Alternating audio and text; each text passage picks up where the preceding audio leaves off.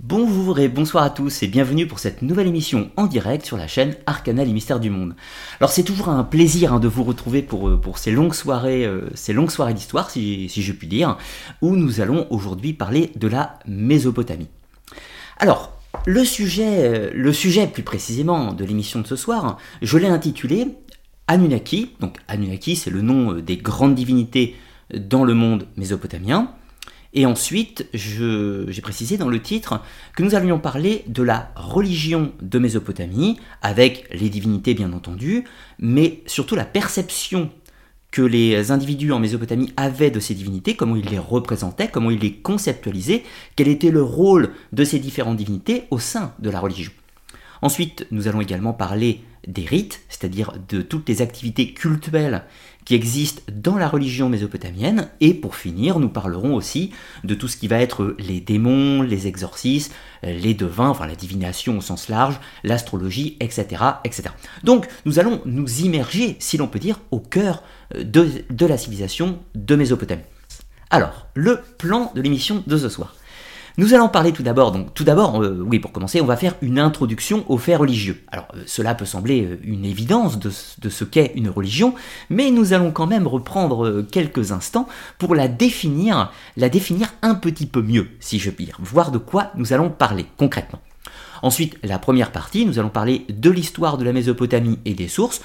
Une partie qui, je l'espère, sera assez rapide afin de voir euh, de quelle époque nous allons parler, de parler également du secteur géographique et sur quel document l'on va s'appuyer afin, euh, afin que je puisse vous présenter tout cela. La deuxième partie qui sera cette fois-ci beaucoup plus longue, où nous parlerons des Anunnaki à proprement parler, ou encore une fois, les divinités mésopotamiennes.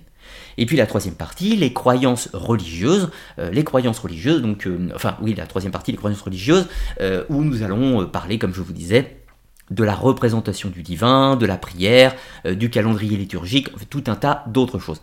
Et finalement, le culte et les rites en Mésopotamie, nous parlerons de la divination, encore une fois de la prière, de la liturgie, des célébrations mais également de l'exorcisme, de la divination, de l'astrologie, etc., etc. Et bien sûr, une bibliographie en fin d'émission, sachant que vous pourrez retrouver bien sûr cette dernière en description de la vidéo si vous voulez en savoir plus, ou si vous voulez tout simplement poursuivre vos recherches personnellement, bien entendu. Un grand merci également aux modérateurs, j'en ai vu déjà quelques-uns euh, passer, Lélio, Jaya euh, et Mégalithique, merci de votre présence. Alors, tout d'abord, introduction aux faits religieux. Qu'est-ce qu'une religion? Alors, une religion peut se définir sur deux points qui sont absolument essentiels. Et comprenez bien que quand je tente de définir une religion, je ne parle pas spécifiquement d'un polythéisme ou d'un monothéisme, là je parle de la religion, euh, enfin des religions dans leur globalité. Le premier élément qui constitue une religion, c'est, pour les individus qui adhèrent à cette religion, c'est d'avoir une perception ou une représentation du sacré, et encore une fois, j'insiste sur le mot sacré, puisque bien évidemment, ce sacré peut se manifester par une divinité unique, il peut se manifester par plusieurs divinités, il peut se manifester par la notion panthéiste, c'est-à-dire une vision du divin qui se trouve partout, comme une sorte de, terre-mère, de terre divine dans son ensemble, si l'on peut dire. Et puis également euh, diverses représentations du démon, des démons, des forces du mal ou tout un tas d'autres entités ou esprits qui pourraient peupler euh, l'univers. Donc voilà, ça, c'est le premier élément constitutif d'une religion, c'est une perception et une représentation du sacré, qui, bien entendu, peut être variable. Ensuite, le deuxième élément central d'une religion, qui va compléter le premier, c'est le fait d'avoir une pratique cultuelle envers ce sacré. C'est bien beau de se représenter le divin, de le conceptualiser, de lui donner un nom et de lui donner une substance, si l'on peut dire, mais encore faut-il, pour qu'il y ait une religion, avoir une pratique rituelle, ou plus généralement cultuelle. Si vous avez simplement une croyance, mais que vous n'avez pas de pratique, ce n'est pas une religion. Vous avez une spiritualité diverse et variée, mais ce n'est pas une religion à proprement parler. Si vous avez une pratique cultuelle, mais qu'il n'y a pas de perception ou de représentation du sacré, eh bien, de la même façon, vous avez des activités euh, associatives ou culturelles, mais qui ne sont pas des activités religieuses. Pour qu'il y ait une religion, il faut ces deux éléments constitutifs. Ensuite, un autre point qui est euh, essentiel cette fois-ci pour différencier les religions entre elles. Toutes les religions, quelles qu'elles soient, que ce soit euh, le christianisme, le judaïsme, l'islam, l'hindouisme, le shintoïsme, l'animisme de toutes ces formes, euh, le polythéisme grec, égyptien, euh, scandinave ou tout ce que vous voulez, toutes ces religions peuvent se découper en deux familles. La première, c'est ce qu'on appelle les religions dites traditionnelles. Qu'est-ce qu'on entend du coup par traditionnelles? Eh bien, elles sont de nature héréditaire et évolutive. Je m'explique plus précisément. Désolé, je prends un petit peu le coche de mon nouveau logiciel pour faire tourner les plans, etc. Vous m'en excuserez pour cette première, euh, première tentative ce soir. Alors, une religion traditionnelle, qu'est-ce qu'on entend par ce phénomène héréditaire? Eh bien, tout simplement parce qu'on ne peut pas, dans un premier temps, définir son historicité. C'est-à-dire qu'on ne peut pas dire à partir de quand elle commence, à partir de quel moment elle prend naissance. On ne peut pas identifier spécifiquement un ancêtre fondateur, si l'on peut dire. Donc, cette religion traditionnelle va se transmettre de génération en génération. Vous éduquez vos enfants avec certains concepts du sacré, avec certaines perceptions du sacré et certaines activités cultuelles envers ce sacré, et vos enfants à leur tour vont dupliquer cet enseignement à leurs enfants, puis les petits-enfants, etc., sur des générations et des générations. De facto, cette religion est évolutive, puisqu'elle peut avoir une variable, elle peut avoir une variable euh, par modification au gré des générations, évidemment, elle peut s'altérer par faute de tradition orale ou par, on va dire, euh, une transmission imparfaite ou une volonté d'évolution de cette tradition orale au gré du temps. Donc elles sont héréditaires et évolutives. Alors héréditaires, pas forcément uniquement au sein de la famille, cela peut être également au sein de l'institution, euh, on va dire l'école, pour faire un anachronisme, ou euh, éventuellement du clan, de la société, de la ville, etc. Elle est transmissible, c'est ça qu'il faut retenir. Et puis, euh, dans un troisième temps, ces religions dites traditionnelles n'ont pas de texte fondateur. Elles n'ont pas une substance, une moelle qui est figée dans le temps et qui, de ce fait, représente un pôle qui nous renvoie toujours à cet élément constitutif. Si vous voulez, elle est évolutive justement parce qu'elle n'a pas un point d'accroche temporel stable. Mais ensuite, il y a une deuxième forme religieuse. Une deuxième forme religieuse, c'est les religions dites révélées ou encore historiques. Qu'est-ce qu'elles ont de particulier celles-ci? Eh bien tout d'abord, elles ont un fondateur. Alors un fondateur, comprenez, cela peut être un groupe de personnes, cela peut être un clan, cela peut être un individu unique, etc. etc. Ensuite, de ce fait, vu qu'il y a un fondateur ou un groupe identifiable, elles ont une historicité. On peut dire, cette religion commence à telle époque, dans tel contexte, dans telle civilisation, à tel endroit, si vous préférez. Ensuite, il est important de considérer que toutes les religions historiques ou, comprenez, révélées, possèdent de facto euh, une source elle-même issue d'une religion traditionnelle. Je m'explique encore une fois. Prenons un exemple d'une religion révélée ou historique, le judaïsme. Vous avez à la base Moïse. Alors, on pourrait parler euh, un long moment de l'histoire et, de la légende, bien entendu, pour rester simple ce soir. Prenons en considération que Moïse se place techniquement à la fin du deuxième millénaire euh, avant Jésus-Christ, ou dans les sources plus historiques, au premier millénaire avant Jésus-Christ. Peu importe. Moïse est un personnage que l'on pourrait identifier, réel ou mythologique, peu importe, mais on peut statuer que ce sont euh, Moïse ou un groupe de savants hébreux qui, à un moment donné, vont donner naissance à la religion du judaïsme l'hébraïsme puis le judaïsme. Encore une fois, je fais simple là pour vous expliquer. Or, il se trouve que ces Hébreux, avant d'être euh, de la religion juive, si l'on peut dire, ils avaient eux-mêmes une culture religieuse héréditaire. Cette religion, enfin cette culture héréditaire euh, préalable, on pourrait l'appeler euh, la religion hébraïque du polythéisme ou encore la religion cananéenne, ce que vous voulez, ou encore des substrats mésopotamiens, tout ce que vous voulez. Mais dans tous les cas, il y a une religion traditionnelle et un changement brutal au moment où il y a une historicité qui prend place avec un texte fondateur, en l'occurrence la Torah, et de là on passe sur une religion historique, identifiable, et avec surtout un pôle central qui permet de l'identifier. Donc si vous voulez, aujourd'hui, même 2000-3000 ans plus tard, on peut toujours se référer à ce texte fondateur pour retrouver le message dit d'origine. Et donc, ce qui fait que cette religion est moins évolutive et plus facilement transmissible. Alors, pour faire simple, euh, par exemple, le judaïsme, le christianisme, l'islam sont des religions dites révélées et donc historiques. Alors que inversement, la religion grecque, la religion égyptienne, euh, comprenez de l'Égypte antique, hein, et pareil de la Grèce antique, la religion des anciens nordiques, la religion des Celtes, le shintoïsme japonais, etc., sont des religions traditionnelles ou héréditaires, si vous préférez. Alors évidemment, vous pourriez me dire, bah oui, les religions polythéistes sont forcément euh, héréditaires, mais pas forcément, parce que le masdéisme, qui n'est pas forcément un monothéisme pur, mais qui est plutôt un dualisme avec deux divinités, est une religion qui est historique, et donc euh, révélée, par un texte qui s'appelle l'Avesta, et qui de fait est une religion historique et révélée, et n'est pas une religion traditionnelle héréditaire. Et pourtant, ce n'est pas réellement un monothéisme. Voilà. Donc là, j'espère que vous avez compris cette nuance. Et donc, de ce fait, ce soir, quand nous allons parler de la religion de l'ancienne Mésopotamie, comprenez des Sumériens, des Acadiens, des Babyloniens ou des Assyriens, eh bien, nous sommes dans le cadre d'une religion traditionnelle, héréditaire, et donc évolutive au cours du temps. C'est pour ça que dans les 3000 ans d'histoire de la Mésopotamie, eh bien, il y aura des changements. Et c'est ce que je vais tenter de vous présenter ce soir. Alors, tout d'abord, première partie, encore une fois assez rapide, espérons-le, nous allons parler, euh, nous d'abord de l'histoire et des sources. Alors, tout d'abord, prenez en compte un petit code visuel qui sera très important pour le dérouler ou pour euh, la simplicité de lecture de cette émission pour vous autres. Euh, c'est que je vais marquer des choses qui sont spécifiquement sumériennes en jaune comme vous le voyez sur cette image, et d'autres qui sont spécifiquement acadiennes en bleu, afin que vous puissiez à certains moments euh, déceler ce qui est plutôt à tendance sumérienne et ce qui est plutôt à tendance acadienne au cours de cette émission. Et je vais vous expliquer pourquoi cette nuance qui est très importante. Ensuite, on va continuer, donc on va présenter rapidement l'histoire des Sumériens et des Acadiens. Ensuite, on fera la chronologie historique. On parlera des sources historiques et archéologiques. Nous parlerons des textes principaux. Et ensuite, nous parlerons quelques instants de la Bible, qui puise une bonne part de ses origines dans le substrat mésopotamien. Alors, les Sumériens et les Acadiens.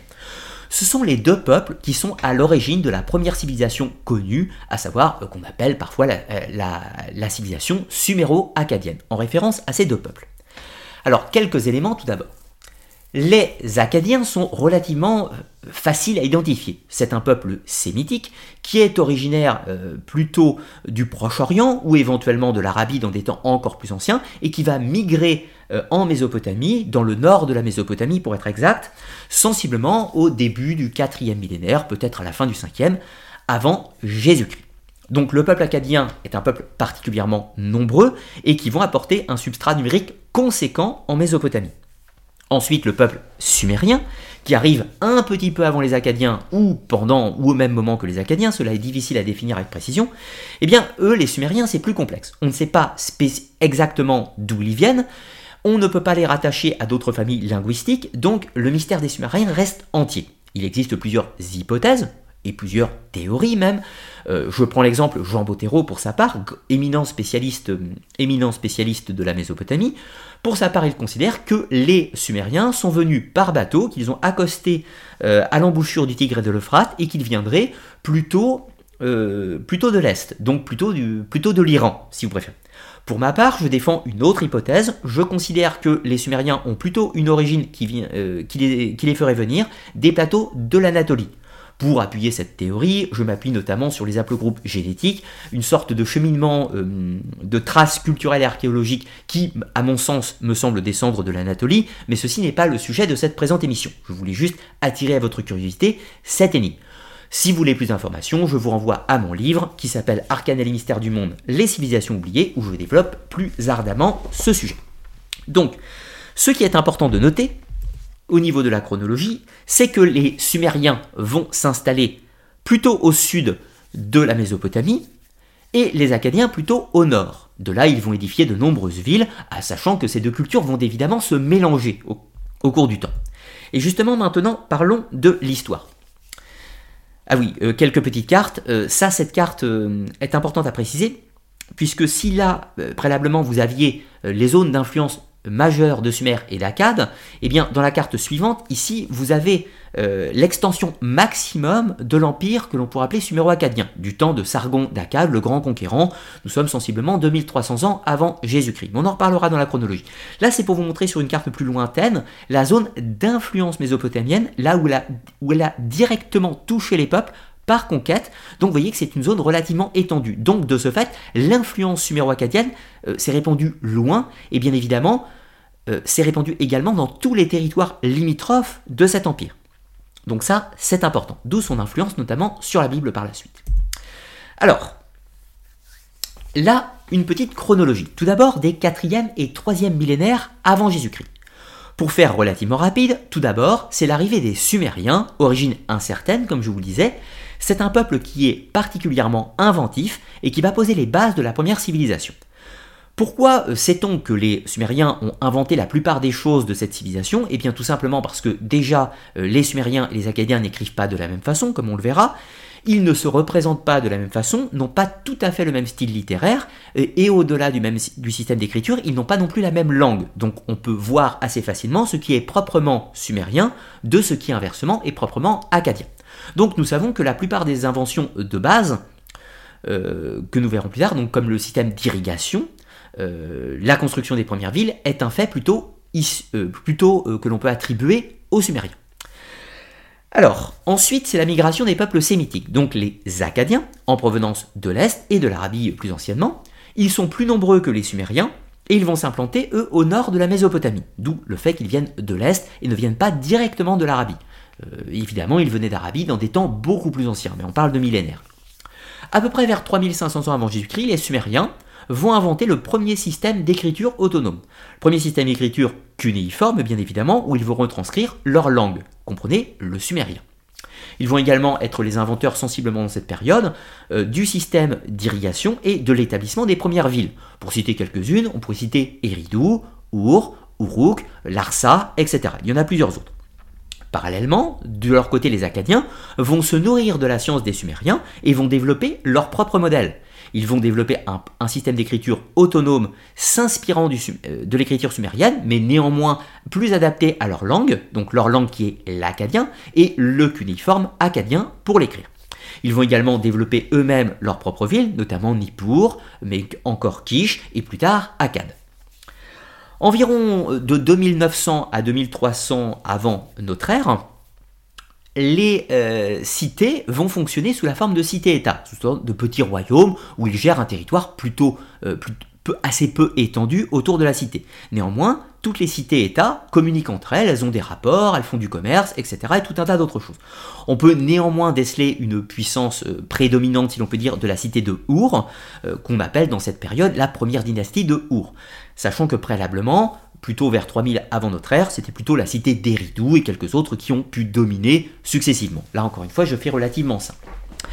À partir de 2300 jusqu'à à peu près 2100 avant notre ère, euh, le grand conquérant, enfin euh, vers 2300 avant Jésus-Christ, c'est le grand conquérant Sargon d'Akkad qui va imposer sa prédominance sur toute la Mésopotamie, il va conquérir toutes les cités-États, il va les mettre sous la forme d'un empire, et il va étendre ses conquêtes comme euh, présenté dans la carte que je vous montrais préalablement la carte que je vous montrais préalablement, qui était celle-ci. Voilà, que je ne dise pas de bêtises. Hop là, n'allons pas trop loin.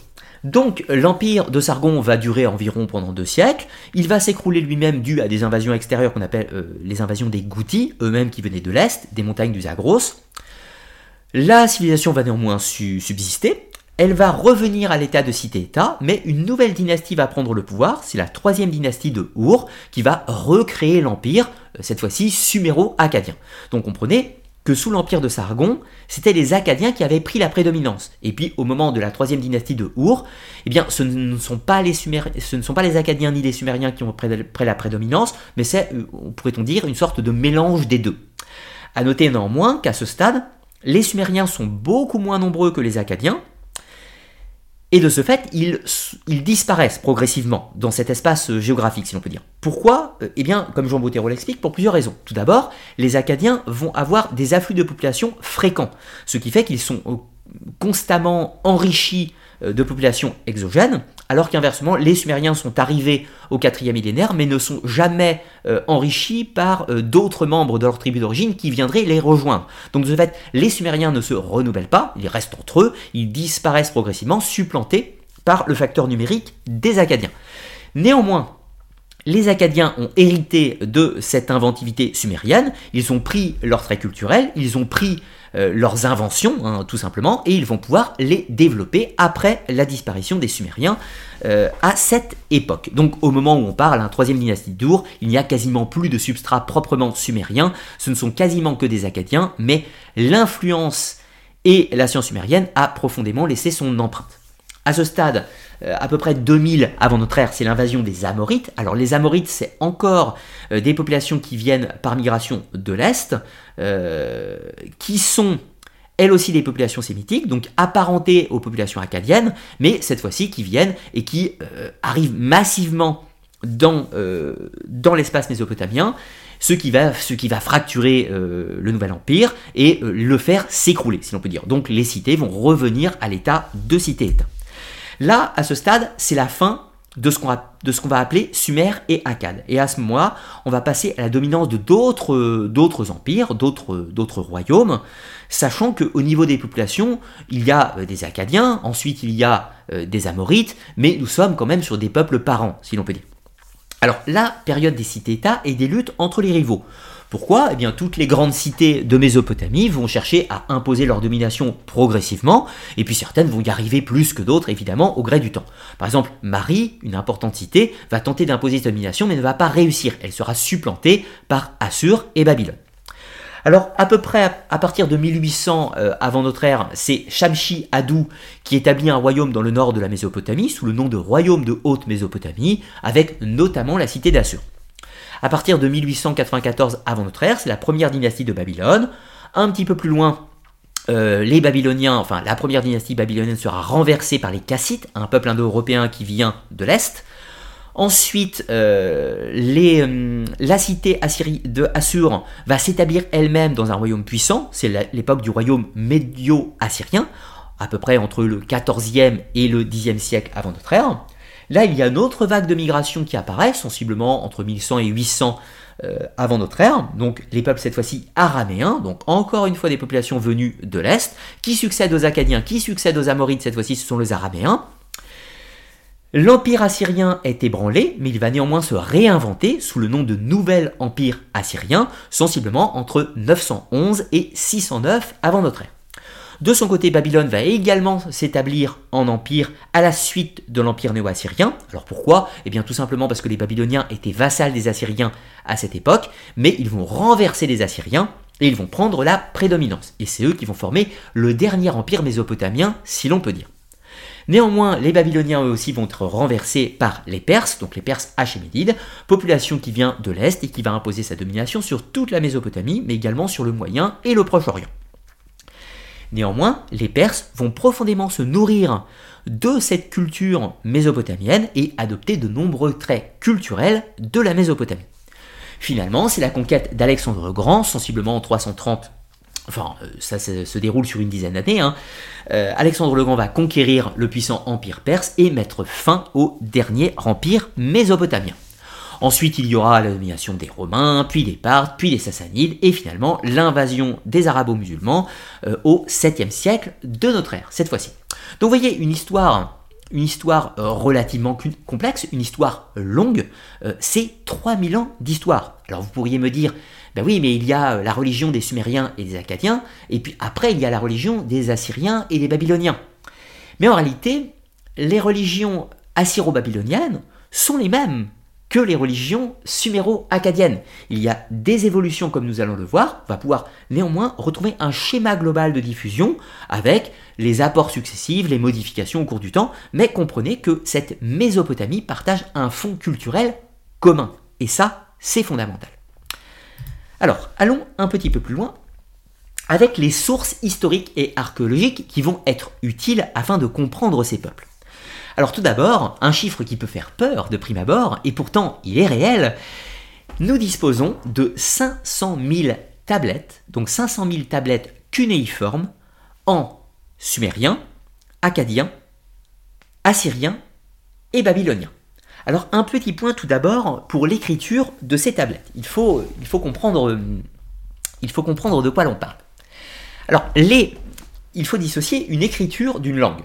Tout d'abord, les Sumériens, ils parlent le sumérien et ils écrivent en cunéiforme sumérien. Les Acadiens, ils parlent l'acadien, une langue sémitique, et ils écrivent en cunéiforme acadien. Mais parfois, il y a des Sumériens qui vont écrire la langue sumérienne en cunéiforme acadien. Parfois, il y a des gens qui parlent acadien, mais qui vont écrire leur acadien en cuniforme sumérien, ce qui est relativement rare, mais cela arrive quand même. Plus tard, il va y avoir la langue qu'on appelle l'assyrien. Mais l'assyrien, c'est une sorte de dérivé de, de l'acadien. Donc l'assyrien et l'acadien sont parents. Pareil pour le babylonien. Le babylonien est un dérivé de l'acadien. Donc Le sumérien est dans son coin, il est isolé linguistiquement parlant, puis l'acadien va donner naissance à l'assyrien et au babylonien. Les Assyriens et les Babyloniens, eux-mêmes, vont écrire leur, leur texte en cuniforme acadien. Mais parfois, ils vont écrire en cuniforme sumérien. C'est très rare, mais cela arrive. Mais autre chose encore. Les Assyriens et les Babyloniens parfois vont écrire leur texte en langue sumérienne, qui est une langue sacrée pour toute la Mésopotamie. Euh, pour comprendre la position de, la langue et de l'écriture sumérienne, c'est un petit peu comme le latin pour nous. C'est une sorte de langue morte. C'était déjà mort hein, au, temps des Assyriens et des Babyloniens, mais c'est une sorte, c'est leur latin.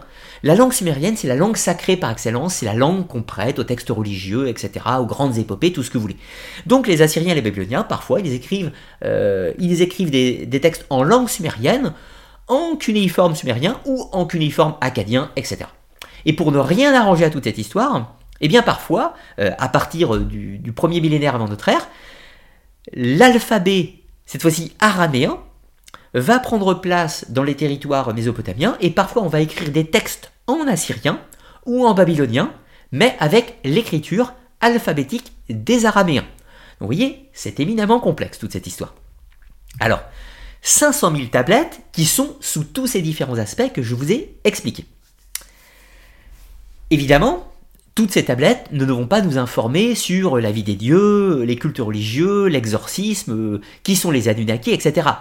Dans toutes ces tablettes, on va retrouver énormément de documents comptables, on va retrouver tout un tas de documents qui traitent de commerce, qui traitent du règne des rois, des listes royales, parfois des prières religieuses, des exorcistes, des litanies à une divinité, des prières, simplement des documents euh, pour attester que quelque chose a fait euh, une action à un moment donné. Donc ces 500 000 tablettes sont diverses et variables et n'ont pas toutes beaucoup d'intérêt. Donc ce chiffre peut sembler vertigineux, mais attention, il y a en réalité euh, pas autant de tablettes, enfin toutes les tablettes ne sont pas exploitables dans un ensemble. Il est important de les recouper, de les comparer et tout un tas d'autres choses. Alors ensuite, il y a le vestige archéologique. Alors je ne vais pas tous les énumérer bien évidemment, notons que la plupart des cités euh, de Mésopotamie ont été retrouvées, à noter par exemple euh, de gros sites archéologiques, hein, comme par exemple Nippur, Uruk, Ur, Eridu, Larsa, euh, qui sont des sites majeurs évidemment pour la culture mésopotamienne. On peut évidemment citer la, ville de Babylone, ou encore de Ninive, qui a livré la célèbre bibliothèque d'Azurbanipal, l'un l'un des plus gros stocks de tablettes mésopotamiennes justement. A noter qu'il existe encore des manques dans l'archéologie, puisque la cité euh, de Assur n'est pas connue avec précision. Enfin, euh, elle est connue, mais il reste des incertitudes. Euh, la cité de Akkad n'est pas connue non plus, donc il reste encore des manques, bien entendu. Ensuite, il y a, euh, pour euh, travailler, des sources tardives. Alors ces sources tardives, elles sont issues principalement de la Bible, qui nous parle euh, principalement des Assyriens et des Babyloniens. Elles ne nous parlent pas vraiment hein, des, Sumériens et des, Acadiens, bien sûr, si ce n'est par un aspect mythique. Mais la Bible nous donne des informations qui, bien évidemment, ne doivent pas être prises au pied de la lettre. Je vous rappelle que nous sommes dans les cadres dans un cadre historique et pas dans un cadre religieux. Alors vous avez vos croyances qui vous sont propres, il ne s'agit pas pour moi de les attaquer, néanmoins dans un cadre historique, les sources doivent être recoupées entre elles. Donc la Bible nous donne quelques informations. Nous avons également la littérature des Grecs, euh, notamment Hérodote et euh, par exemple Thucydide et quelques autres, Hécaté de qui nous donnent des informations sur la culture sumérienne, assyrienne, etc. Mais eux-mêmes ne parlent pas des Sumériens et des Acadiens. Et ensuite, il y a les travaux des historiens et des archéologues, euh, voir pour cela la bibliographie en description de cette vidéo, qui évidemment ont travaillé tous ces documents, nous mâchent une partie du travail, si je puis dire, et euh, me permet de faire cette émission aujourd'hui. Alors, maintenant, citons quelques principaux textes de la mythologie et de la religion des Mésopotamiens. Alors, ces textes remontent, euh, jusqu'au troisième millénaire avant Jésus-Christ, donc vous voyez, c'est relativement ancien. Euh, l'un des plus anciens, euh, alors comprenez, il en existe des plus vieux encore, mais là je vous cite des textes qui sont d'une importance majeure dans le cadre du sujet de cette émission. Alors, le plus ancien qui va nous intéresser concrètement peut être daté de 2500 ans avant notre ère. Il est en sumérien, d'où la couleur jaune, retenez-le bien, c'est les instructions de, Shurupak. Alors, les instructions de Shurpak sont intéressantes parce qu'elle va dresser une sorte de liste royale. Elle va euh, établir également des notions euh, d'un déluge et d'un personnage qui aurait survécu au déluge, euh, qui prend le nom de Zi ou Soudra, de Soudra, qu'on va retrouver un petit peu plus tard.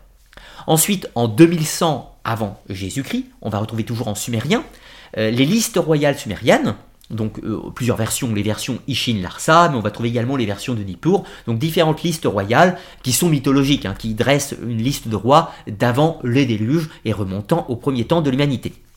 Ensuite, cette fois-ci en acadien, à peu près 1800 ans, euh, ce sont des dates à la louche, hein. à 50 ans près, je vous ai mis des, dates génériques pour faire simple, hein, mais comprenez que c'est un petit peu plus précis. Vers 1800 avant Jésus-Christ, nous avons euh, l'épopée d'Atrasis ou le poème du super sage, donc texte majeur de la mythologie mésopotamienne qui nous raconte la euh, création de l'humanité, la création de l'humanité, le récit euh, du déluge et la subsistance de l'humanité via le personnage d'Atrasis qui a survécu grâce à une arche avec quelques-uns de ses semblables et qui pourra repeupler l'humanité. Toujours à peu près vers 1800 avant euh, Jésus-Christ en acadien, nous avons la célèbre épopée de Gilgamesh également, mais dans sa première version, hein, qui n'est pas la version la plus connue aujourd'hui, mais qui nous raconte les aventures du roi Gilgamesh. Euh, Gilgamesh en quête d'immortalité ou dans son voyage aux enfers avec son ami Enkidu qui combat des monstres, etc. Tout ça. 1700 avant Jésus-Christ, euh, en sumérien, cette fois-ci, on va trouver la descente d'Inanna aux enfers. Alors retenez bien le nom, la descente de Inanna, nom de la divinité, aux enfers qui nous raconte le périple de cette déesse de la guerre et de l'amour qui va dans les enfers afin de prendre contre les enfers, mais qui va malheureusement échouer et qui va devoir payer pour son rachat, payer pour revenir à la vie, si l'on peut dire. Et ensuite, en 1600 euh, avant Jésus-Christ, nous avons toujours en sumérien la Genèse d'Eridu. Alors Genèse d'Eridu ou poème de Ziusudra, de Ziusudra, qui est une reprise des instructions de Shurpak, euh, qui existait près de 1000 ans plus tôt. Donc qui nous fait le récit du déluge, encore une fois, sous un autre nom. Alors le personnage du déluge, on va le retrouver sous le nom d'Atrasis, de Utanapishtim, de Ziusudra, cela va varier suivant les textes. Ensuite, cette fois-ci en 1200 avant Jésus-Christ en acadien, on va trouver de nouvelles versions de l'épopée de Gilgamesh avec une forme qui se stabilise, qui se stabilise, qui devient quasiment un récit standard. Après, en 1200 avant Jésus-Christ, on va trouver euh, texte majeur, encore une fois, l'Enuma Elish, ou l'épopée de la création qui va nous raconter qui va nous raconter le combat de Marduk contre la déesse Tiamat et qui va euh, créer le monde sous la forme d'un démurge, d'un démurge qui va euh, composer le monde, créer l'humanité et tout un tas d'autres choses. Ensuite, 900 avant notre ère, c'est la descente d'Ishtar aux enfers, et retenez bien le nom, Préalablement, nous avions la descente d'Inanna aux enfers, et eh bien parce que Inanna c'est le nom sumérien de la divinité, et cette fois-ci c'est la descente d'Ishtar aux enfers, Ishtar étant le nom acadien de la même divinité. Donc un récit légèrement modifié. Puis en 700 avant notre ère, dernier texte qui va nous intéresser, dernier texte majeur, puisque c'est la version définitive de l'épopée de Gilgamesh, la version la plus longue, retrouvée dans la bibliothèque d'Azurbanipal à Ninive. Texte évidemment en acadien. Alors, aux origines de la Bible. Tout d'abord, dans ces différents récits mythiques, on va pouvoir isoler certains éléments que l'on va retrouver dans la Bible ou qui, dans une certaine mesure, sont plus anciens, euh, dans un aspect euh, chronologique, ils sont plus anciens que la Bible, apparaissent avant euh, en écriture du moins, et me semblent avoir participé à la gestation des mythes bibliques. Pour en citer quelques-uns, nous pouvons tout d'abord parler des Elohim. Alors les Elohim, c'est quoi? Eh bien, dans la Bible, Elohim, c'est le nom de Dieu. Il y a tout un tas de controverses comme quoi ce terme pourrait éventuellement être un pluriel. Or, ce qui est important de constater, c'est que Elohim, cela veut également dire, euh, à Ougarit ou chez les Cananéens, les fils de Hel. Pourquoi El Eh bien parce que à Canaan ou en Syrie, El était le nom du Dieu suprême. Elohim veut dire les enfants de Hel. Et eh bien là, on peut faire un comparatif immédiat avec les Anunnaki, les Anunnaki qui sont le nom des dieux mésopotamiens, et les Anunnaki ce sont les fils de Anu, le dieu principal. Ensuite, on peut faire un autre comparatif avec la création du monde. Donc la création du monde dans la Bible, hein, je vous rappelle, euh, dans la Genèse, il y a euh, le Dieu unique qui va créer le monde, séparer le ciel et la terre, qui va euh, prendre des euh, différents éléments, les mettre à leur place, mettre les luminaires, etc., tout ce que vous voulez. Eh bien, on va trouver un récit semblable avec Marduk dans les Elish, qui va composer le monde, séparer le ciel et la terre, créer les eaux, mettre les luminaires, et tout un tas d'autres choses. Sauf que le texte de l'Enuma Elish est plus ancien que l'écriture de la Genèse. Ensuite, il y a la création de l'humanité. Alors, dans la Bible, bien évidemment, c'est Dieu qui crée euh, l'homme, Adam, à partir d'argile, et puis ensuite il va créer Ève à partir de la côte d'Adam. Eh bien, dans la création des Awilou, donc Awilou, c'est les humains, dans les textes mésopotamiens, on va retrouver donc la création euh, de l'humain dans plusieurs textes. On va le retrouver dans les Numa Elish, bien évidemment. Euh, dans les Numa Elish, ils sont créés par Marduk. Marduk va tuer un monstre qui s'appelle Kingu. De ce monstre, il va en prendre le sang. Et puis avec de l'argile, il, va prendre de l'argile mélangée au sang de Kingu et il va euh, modeler les premiers humains. Dans le poème du super sage, c'est un petit peu différent puisque c'est le dieu Enki qui va créer l'humanité à base d'argile et qui va sacrifier une divinité, le dieu We, le dieu sera sacrifié sur un bûcher, ils vont prendre son sang et ses cendres, la mélanger à l'argile et créer les premiers humains. On reviendra sur ce mythe un petit peu plus tard. Ensuite, autre mythe biblique, celui de l'arche de Noé, eh bien, on retrouve l'histoire de Atrahasis, écrit quelques siècles euh, plusieurs siècles plus tôt. Euh, qui a été prévenu euh, d'un déluge par le dieu Enki, qui va recevoir des indications pour construire une arche. Euh, afin de, survivre au cataclysme. Il va emmener des provisions, il va emmener euh, plusieurs de ses amis, plusieurs, de plusieurs ouvriers et bien évidemment sa femme et ses enfants, et ils vont pouvoir survivre euh, sur cette arche et pouvoir repeupler la Terre par la suite. J'ai fait des émissions pour retranscrire tous ces mythes. Ensuite, on va retrouver par exemple euh, le combat du Léviathan, alors euh, texte qu'on retrouve dans les psaumes, dans la Bible, donc qui peut faire une référence au combat, euh, donc le Léviathan qui combat Dieu, hein, d'une certaine façon, Léviathan en tant que force du chaos qui combat Dieu. et on va retrouver le récit de Tiamat dans les Numa où c'est Marduk, dieu du tonnerre et de la fertilité, qui va combattre la déesse dragon Tiamat, la détruire et de son corps composer les différents éléments de la création. Ensuite, on va trouver la naissance de Moïse, donc naissance de Moïse miraculeuse, hein, je vous rappelle, euh, qui a été abandonné sur les eaux du Nil, de la même façon que Sargon sera abandonné sur les eaux de l'Euphrate. Et puis euh, Moïse sera retrouvé par euh, une servante ou une fille de Pharaon, et bien de la même façon euh, euh, Sargon sera retrouvé par une intendante du palais ou un jardinier du palais euh, de, Mésopotamie, enfin d'un royaume mésopotamien, etc.. Ensuite, on va pouvoir faire un parallèle entre la vie de Sargon d'Akkad avec la conquête de Canaan par Josué, qui est quasiment dans les mêmes termes, avec la destruction des murailles de Jéricho, etc. Je passe. Donc cette liste des inspirations de mythes bibliques, dans, enfin cette liste des mythes bibliques qu'on retrouve en inspiration dans des mythes plus anciens en Mésopotamie est tout à fait et on en retrouve de nombreux autres, bien entendu. Alors ensuite, on va passer à la deuxième partie qui va concerner euh, spécifiquement, si l'on peut dire, qui va concerner euh, spécifiquement les divinités, excusez-moi, les divinités mésopotamiennes. Ce récit historique était nécessaire, un petit peu long, un petit peu plus de 30 minutes, mais il est nécessaire parce qu'il est important quand on veut parler précisément d'une religion, de croyances, des divinités et des concepts sur ces divinités, il est important de savoir de quoi on parle, à quelle époque on peut le situer, dans quel contexte et sur quelle chronologie. Donc maintenant, vous êtes équipé, vous avez les principaux textes qui vont nous servir pour pouvoir présenter tout cela, et puis cette masse d'informations, de documents, on va retrouver des prières et autres informations pour comprendre qui étaient les dieux de Mésopotamie. Reprenons la deuxième partie. Les Anunnaki, donc les dieux mésopotamiens. Quelques questions auxquelles nous allons tenter de répondre. Tout d'abord, qui sont les dieux mésopotamiens? Ensuite, l'anthropomorphisme, puisque vous, avez bien, euh, bien sûr remarqué que les dieux sont représentés sous une forme humaine, anthropomorphe. Et ça, c'est fondamental. Ensuite, nous parlerons de la représentation des dieux représentation pas forcément uniquement dans leur représentation euh, physique, c'est-à-dire sous forme d'hommes et de femmes, mais également leur représentation, à quoi les compare-t-on au niveau des astres, au niveau des nombres, au niveau de tout un tas de choses. Et ensuite, autre question, ce sont les hommes face à ce sentiment religieux. Comment les Mésopotamiens vivent-ils leur religion? Comment perçoivent-ils leur Dieu? Quel est leur rapport avec eux?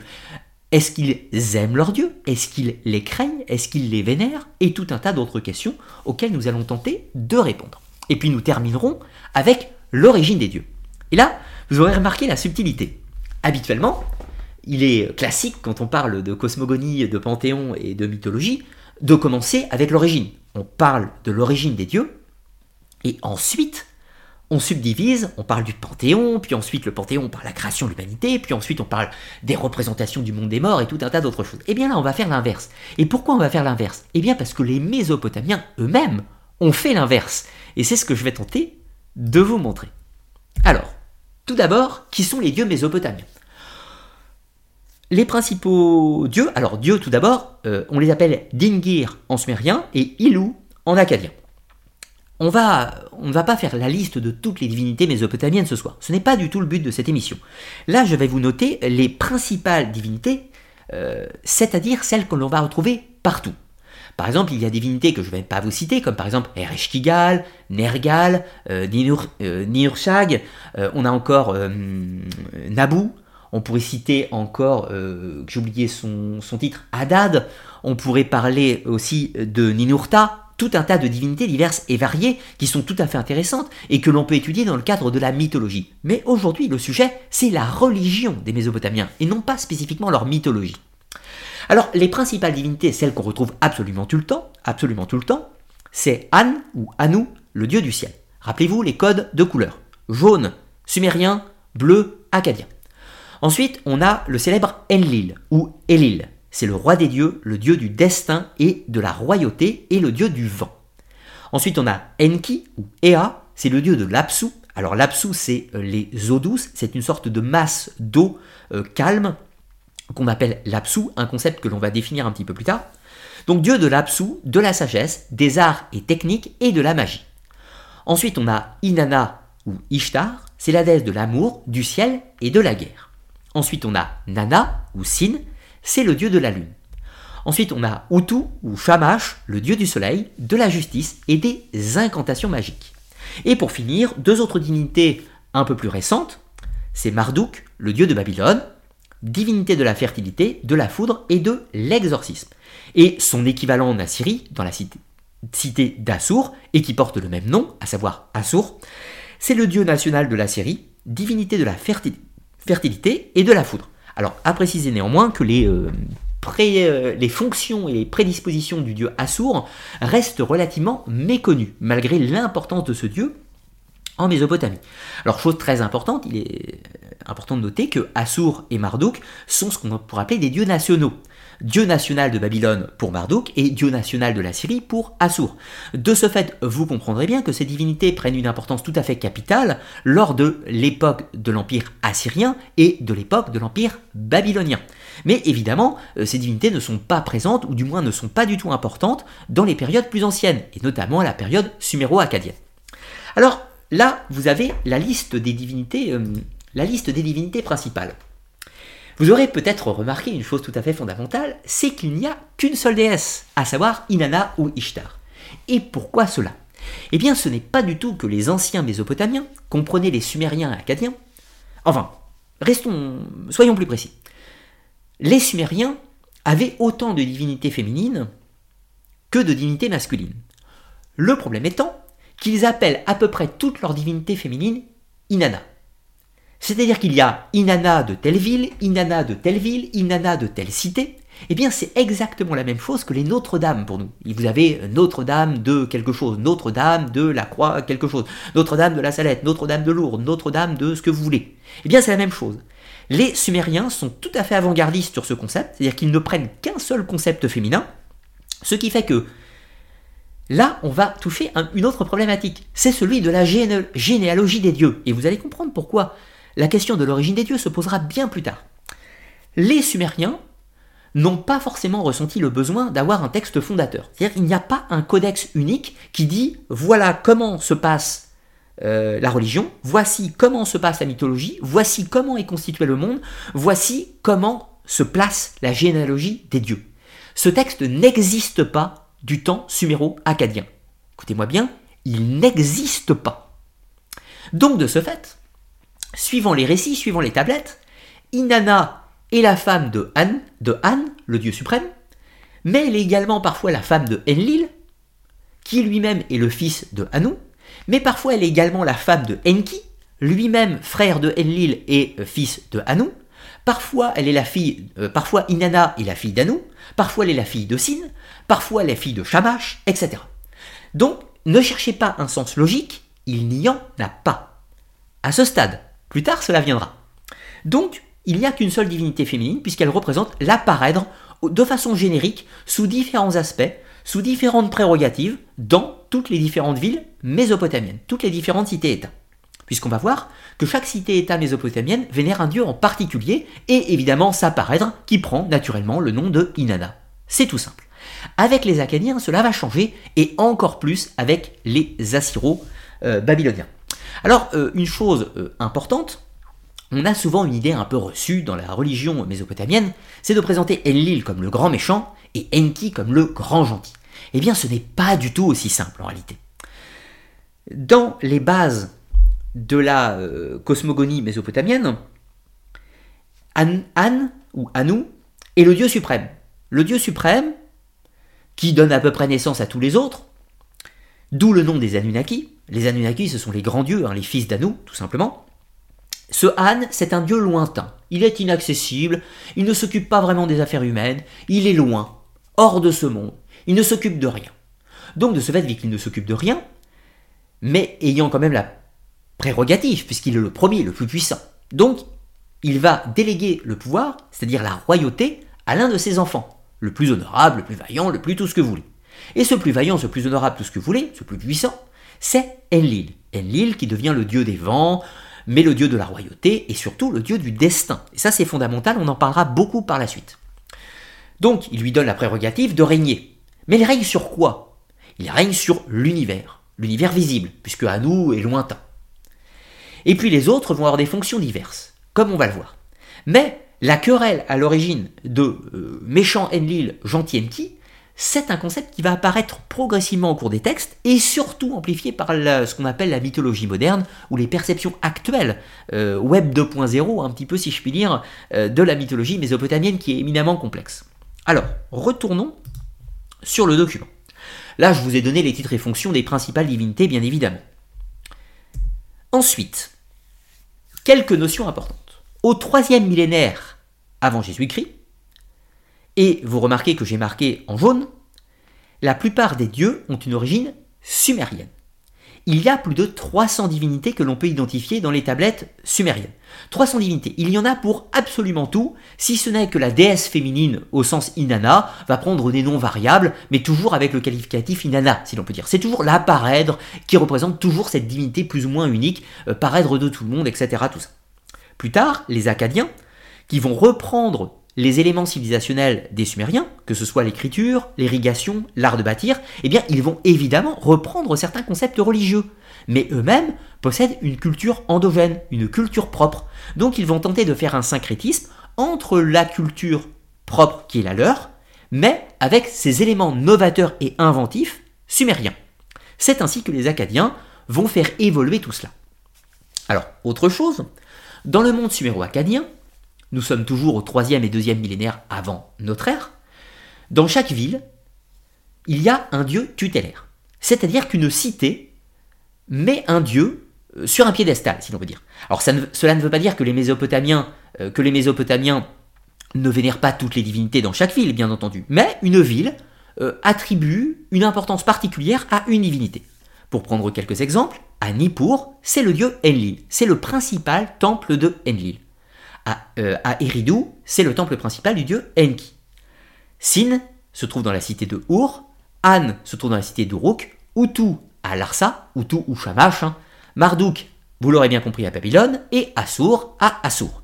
Ishtar, euh, eh bien, de ce fait, on va trouver des temples de Ishtar dans absolument toutes les villes, mais on a un culte particulier à Ishtar dans la cité de Arbel, pour prendre l'exemple. Chose très importante, ce que, ce que l'on considère souvent comme étant la capitale religieuse de la Mésopotamie est la cité de Nippur. Et eh bien ce qui est tout à fait logique, puisque Enlil étant le chef du Panthéon, le roi des dieux, et eh bien de ce fait, il est euh, basé dans la ville de Nippur, et donc cette ville devient le centre religieux principal. Alors vous pourriez me dire, oui, mais Anne, Anne est le dieu principal, oui, mais Anne est lointain, etc. Tout ça, ce qui fait qu'on ne s'occupe pas trop de lui.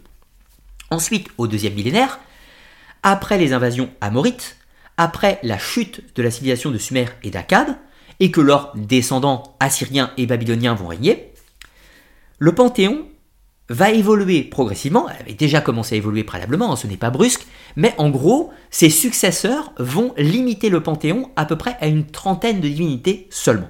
On va éliminer tous ces, euh, tous ces avatars, si l'on peut dire. Et là, il faut donner une explication. La plupart du temps, quand vous avez une divinité, euh, par exemple de la guerre, Ninurta, par exemple, dieu de la guerre, eh bien, ce, dieu de la guerre, on va retrouver dans tout un tas de villes différentes. Et chaque ville va lui donner un nom particulier. Mais le nom générique, c'est Ninurta. On peut considérer que tous les autres noms sont des subdivisions de ce dieu, mais dans des localités. Donc, du coup, au deuxième millénaire, les Assyro-Babyloniens vont simplifier tout ça. Plutôt que d'employer 50 noms pour le dieu de la guerre, ils vont en employer un seul, Ninurta. Pour euh, la grande divinité féminine, alors c'était déjà plus ou moins le cas avec Ishtar, mais alors là ça devient complètement euh, ça, il n'y a plus que Ishtar. Alors Inanna était le nom sumérien, là maintenant on va parler plus d'Ishtar. Donc du coup ils vont centraliser un petit peu. Alors on donne encore des noms pour la parèdre de Enki, etc. et tout un tas d'autres divinités, mais au niveau des divinités féminines, franchement on parle surtout de Ishtar en permanence. Un petit peu de Erishkigal, mais c'est un grand maximum, si je puis dire. Allons un petit peu plus loin encore. Alors oui, cette trentaine de divinités euh, majeures, vous l'aurez compris, eh bien évidemment, ce sont les Anunnaki, les grands dieux. Tous les autres divinités, toutes les autres divinités, on ne nie pas leur existence, mais ce sont, ce sont des dieux inférieurs, des dieux qui ont moins d'importance. Et on va leur donner un qualificatif générique qui est celui des Zigigi. Alors, maintenant parlons de l'anthropomorphisme. Des dieux avec des comportements très ou trop humains. Vous aurez bien remarqué que, outre le fait de représenter euh, les dieux sous une forme humaine, il y a également des tempéraments qui sont particulièrement humains chez ces divinités. Je m'explique. Pour les Mésopotamiens, ces dieux sont lointains, inaccessibles, ils sont bien plus puissants que les humains, ils sont bien au-delà des, des humains, ils sont immortels, donc encore une fois, ils dépassent l'humain dans la temporalité, mais néanmoins, ces divinités si puissantes, si grandes, si glorieuses et tout ce qu'on veut, ont quand même des comportements qui sont dignes, excusez-moi l'expression, mais d'un quelconque roi mésopotamien. Prenons quelques exemples. Enlil, le chef des dieux. Eh bien, Enlil, un jour, se met en colère. Et oui, un jour, il est euh, de mauvaise humeur, car voyez-vous, l'humanité a été créée depuis peu, et ces charmants humains font beaucoup trop de bruit, et il ne peut pas dormir. Alors là, on apprend déjà que les dieux dorment. Mais vu qu'il n'arrive plus à dormir, il se met très en colère, il décide d'infliger plusieurs fléaux à l'humanité. Tout d'abord la famine, ensuite la sécheresse, puis ensuite la maladie. Mais rien n'en vient à bout. Alors du coup, il finit euh, par envoyer un déluge, histoire de raser tout ça. Bon, évidemment, l'humanité survivra grâce au dieu Enki, mais là vous avez quand même un dieu qui est versatile, coléreux, qui a besoin de dormir et tout un tas d'autres choses. Donc ce sont typiquement des comportements humains qu'on prête à la divinité. Ensuite, vous avez l'ivresse d'Enki. Et oui, Enki, ce dieu si gentil qui a sauvé l'humanité, qui a apporté les connaissances à l'humanité, le dieu des eaux, de la sagesse, de la magie, de tout ce que vous voulez. Oui, sauf que Enki, un jour, il avait un petit peu trop bu. Euh, voilà, il avait enchaîné un petit peu les cervoises, bien que le terme est anachronique, bien sûr. Et du coup, il n'a pas eu euh, d'autre idée que de violer ses enfants, d'avoir des relations avec ses enfants, et même avec ses petits-enfants, et ainsi de suite, engendrant d'autres enfants, et je vous passe les détails. Donc, euh, un comportement qui n'est pas souhaitable, mais qui malheureusement existe dans les bas-fonds de l'humanité. Ensuite, vous avez la luxure d'Ishtar et la convoitise du pouvoir d'Enki. Alors, Ishtar est une divinité euh, particulièrement, particulièrement intéressante sous plusieurs aspects. Alors, Ishtar, Inanna, chez les Sumériens, Inanna, chez les Sumériens, c'est une grande divinité, glorieuse, c'est le féminin sacré, comme on l'appelle aujourd'hui. C'est la femme qui représente le pouvoir de donner la vie. C'est la femme qui représente la sagesse. C'est la femme qui représente la beauté, l'amour, mais au sens noble du terme. Mais progressivement, avec le temps, quand on passe euh, au deuxième millénaire, la gentille et bienveillante Inanna devient la terrible Ishtar. Et Ishtar devient euh, la déesse de la guerre, ça c'était déjà le cas avant, mais elle devient la déesse de l'amour, mais pas forcément que dans son bon aspect. C'est la déesse de l'amour sous toutes ses formes. Et donc dans la sexualité la plus Donc dans les textes, dans les tablettes, on apprend que hum, Ishtar est tellement, euh, tellement nymphomane, excusez-moi le terme, qu'elle enchaîne 300 amants différents et elle, en veut encore. Les hommes n'en peuvent plus, mais Ishtar, elle, elle continue, elle continue, elle continue. Elle est euh, insatiable, la chère Ishtar. Alors je ne sais pas si c'est un comportement euh, très humain, mais en tout cas c'est un comportement qui n'est peut-être pas si divin que ça. Et pourtant on l'a prêté à la divinité Ishtar. Alors je vous passe les autres euh, détails d'Ishtar. C'est quand même la convoitise. Ishtar est une déesse qui veut plus de pouvoir. Elle est cupide, elle a de l'envie. Donc elle se dit que Enki, doté de tout un tas de pouvoirs qu'on appelle les mets. Alors les mets, M-E avec un accent, si on peut dire, euh, c'est intraduisible d'après Jean Bottero. Euh, on va dire que, pour faire simple, c'est une sorte d'ensemble de pouvoirs difficilement définissables. Pourrait dire que c'est les sciences, les sciences de l'agriculture, de l'irrigation, de l'écriture, tout ce que vous voulez. Mais en tout cas, Ishtar les veut. Alors du coup, elle profite de l'ivresse de Enki pour lui dérober les mets et les emmener dans sa cité, et pour faire profiter sa civilisation. Donc ça peut être bienveillant pour son peuple, mais elle a quand même commis un vol. Ce n'est pas très divin, pourrait-on dire. Voici quelques-unes des, des péripéties divines. Ensuite, on pourrait citer la colère d'Ereshkigal, autre divinité féminine particulièrement terrifiante. Alors, Ereshkigal est la reine des enfers, et un jour, elle tombe éperdument sous le charme de, Nergal. Alors, je vous passe aussi toute l'histoire, hein, j'ai fait une vidéo sur ce sujet. Nergal se rend en enfer, etc. Ereshkigal tombe amoureuse de lui, mais euh, euh, Nergal lui promet le mariage, mais finalement Nergal s'enfuit. Ereshkigal est folle de colère, elle est jalouse, elle est extrêmement remonté et décide de s'en prendre au monde des humains. Alors, menace de lâcher la Légion des Morts sur le monde des humains si on ne lui renvoie pas Nergal.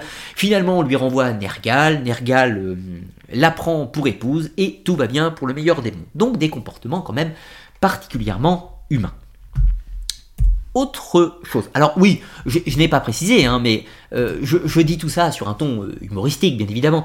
Mais on n'est pas tellement on n'est pas tellement sur une perception différente de la mythologie grecque. Par exemple, vous avez les amours de Zeus, euh, la jalousie de Héra, euh, les colères sans nom de Hadès, de Poséidon euh, ou tout un tas d'autres divinités. On est sur des comportements, quand, je dis que les Mésopotamiens prêtent des comportements humains à leur divinité, c'est également le cas en Grèce, c'est également le cas en Égypte, c'est également le cas chez les Scandinaves, chez les Germains, chez les Celtes, chez les Aztèques, chez les Mayas, chez les Inuits, chez les Maoris, chez les Aborigènes. C'est le cas dans plein d'endroits. Ce n'est pas spécifique à la Mésopotamie. C'est juste que là, on parle Mésopotamie. Allons un petit peu plus loin euh, avec un concept de divinisation. Tout d'abord, les demi-dieux, comme chez les Grecs, hein, vous savez, avec Persée, Hercule, Jason, etc. Euh, enfin, Héraclès chez les Grecs, Hercule chez les Romains. Euh, le concept de demi-dieu n'existe pas en Mésopotamie. C'est un terme qui leur est inconnu. Soit on est un dieu, soit on est un humain. Mais on n'est pas un petit peu des deux. Donc quand vous avez euh, un personnage qui est né d'un dieu, qui est né d'un parent divin, eh bien il y a deux options. Soit c'est un dieu, soit c'est un humain à la fin.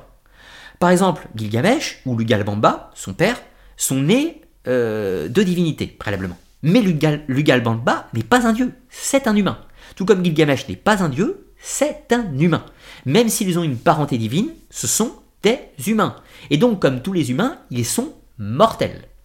Néanmoins, dans les temps anciens, les Sumériens avaient un paquet de divinités, plus de 300, avec, je vous rappelle, des sortes d'avatars locaux. Or, si, euh, par exemple, le dieu, prenons l'exemple du dieu, de, le dieu des scribes, le dieu, le dieu de la connaissance, enfin le dieu des scribes, de l'écriture et tout un tas de choses, Nabu, eh bien, Nabu pouvait avoir des avatars différents dans toutes les villes. Or, il est possible que par un procédé connu dans d'autres peuples, d'ailleurs, euh, certains individus furent divinisés après leur mort. Alors pas immédiatement après leur mort, bien évidemment, mais quelques siècles plus tard, quelques décennies, quelques siècles plus tard. Et allons encore un petit peu plus loin. Il est tout à fait possible que, dans une certaine mesure, les Acadiens de la fin du 3 millénaire avant Jésus-Christ aient vu les Sumériens du 4 millénaire avant Jésus-Christ comme des dieux, dans une certaine mesure, et auraient pu diviniser certains grands personnages légendaires sumériens. Et c'est d'après les assyriologues et les spécialistes de la Mésopotamie, le cas de Dumuzi. Alors Dumuzi, euh, en euh, sumérien, on l'appelle Tammuz chez les Acadiens. Dumuzi est le dieu de la fertilité et le mari euh, de Inanna Ishtar, hein, bien sûr, mais il semblerait que Dumuzi soit une sorte d'avatar, encore une fois, d'avatar de représentation du dieu de la fertilité au sens plus large, puisque après tout, je vous rappelle, Marduk aussi est dieu de la fertilité, tout comme Ashur, tout comme Hadad, et tout un tas d'autres dieux. Donc, d'après les spécialistes, Dumuzi serait une sorte de roi, euh, de roi réel ou légendaire, qui aurait été divinisé longtemps après sa mort, en l'occurrence. Donc, ce qui est tout à fait possible et qui se peut se retrouver également dans d'autres mythologies. Alors allons plus loin avec la représentation, cette fois-ci, des dieux représentation pas, uniquement au sens anthropologique. Euh, pas, pas, uniquement au sens euh, anthropomorphique, hein, c'est-à-dire pas forcément sur le, la forme homme et femme des divinités. Alors tout d'abord, le temple, alors on a parlé tout à à l'heure des temples, euh, des temples hum, comme celui de Nippur pour Enlil ou de ou de ou de Ishtar à Arbel, etc. comme vous voulez. Les temples sont considérés comme les maisons physiquement des divinités. Alors ça, c'est un point essentiel. Dans le christianisme, par exemple, l'église, une cathédrale, n'est pas la maison de Jésus. C'est pas la maison de Dieu. C'est un temple. Enfin, si, c'est la maison de Jésus sur un plan symbolique. C'est un édifice qu'on construit en son nom pour l'honorer, pour le glorifier, tout ce que vous voulez. Mais on ne considère pas que Jésus habite à l'intérieur. On peut considérer que Dieu est partout, et si Dieu est partout, il habite à l'intérieur, mais pas que, il habite partout du coup, donc aussi sur le trottoir, aussi dans la cabane à côté et la taverne. Non, chez les Mésopotamiens, le Dieu habite physiquement dans le temple. Alors pour être exact, le Dieu vit dans les cieux, ou en enfer, on le verra par la suite, mais il habite aussi de temps en temps dans sa maison, sa maison terrestre. Voilà.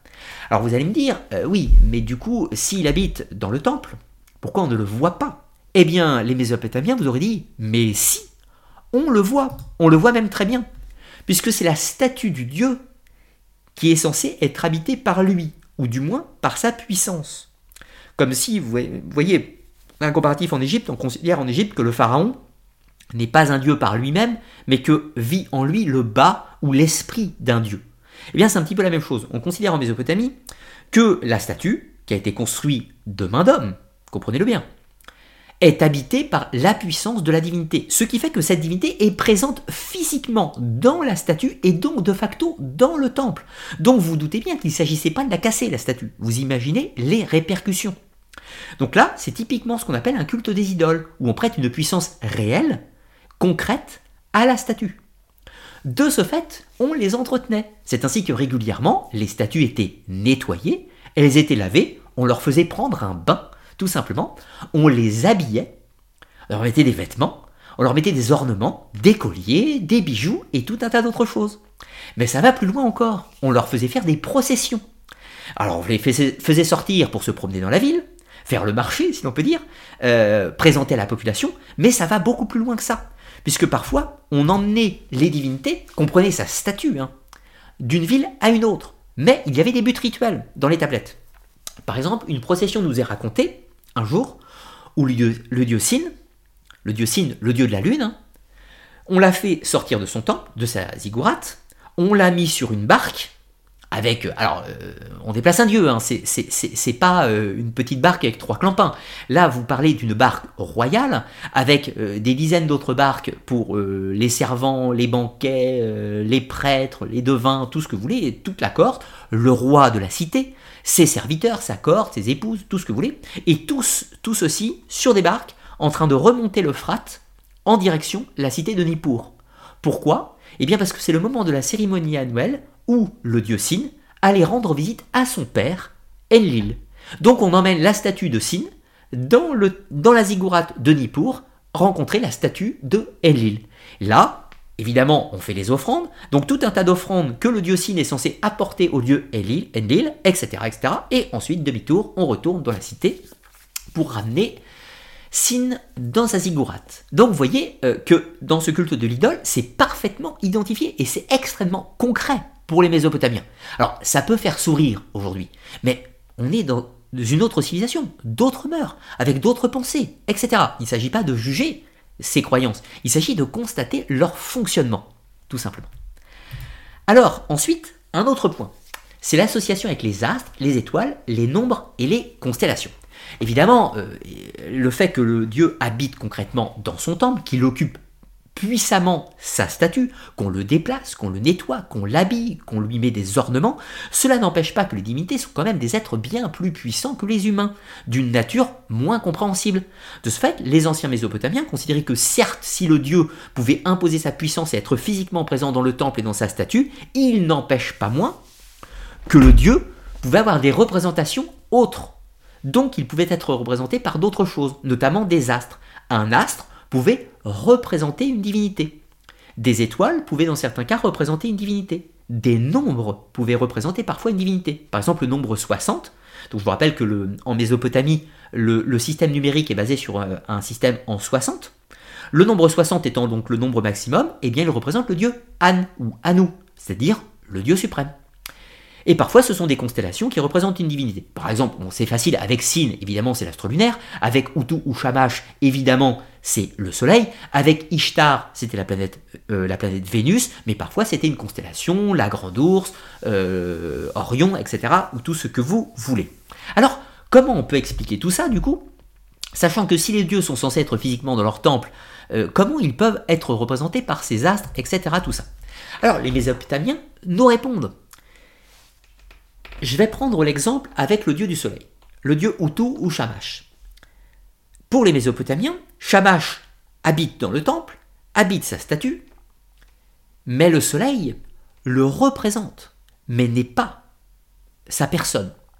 Donc les Mésopotamiens considèrent que si le soleil est là, en tant que grosse boule de feu dans le ciel, ce n'est pas physiquement le dieu, mais c'est le dieu qui a mis le soleil là. Sous-entendu, le soleil est un objet lui appartenant. Vous voyez l'idée De la même façon que la planète Vénus, l'astre du matin, appartient à Ishtar. Ce n'est pas la représentation physique de Ishtar, mais c'est un objet qu'elle a mis là, qu'elle déplace. Tout comme les constellations et les étoiles dans le ciel, etc. Tout ce que vous voyez dans le monde visible, ce sont des objets créés par les dieux et qu'ils déplacent suivant leur volonté. Vous voyez que sur ce point, c'est extrêmement avant-gardiste par rapport à d'autres cultures où qui représentent physiquement, qui considèrent que le soleil est concrètement la divinité. Eh bien pour les Mésopotamiens, absolument pas. Ce sont des objets qu'ils manipulent, tout simplement. Donc oui, ils écrivent, ils écrivent le destin. Ça nous allons le voir après. Autre chose aussi, cette représentation numérique, eh bien, euh, si l'écriture est considérée comme sacrée, les nombres ont aussi un caractère sacré. Or, si ces nombres sont sacrés, eh bien, cela veut dire que cela appartient au divin. Donc si cela appartient au divin, les nombres appartiennent au Dieu. Et donc certains de ces nombres sont comme leur signature.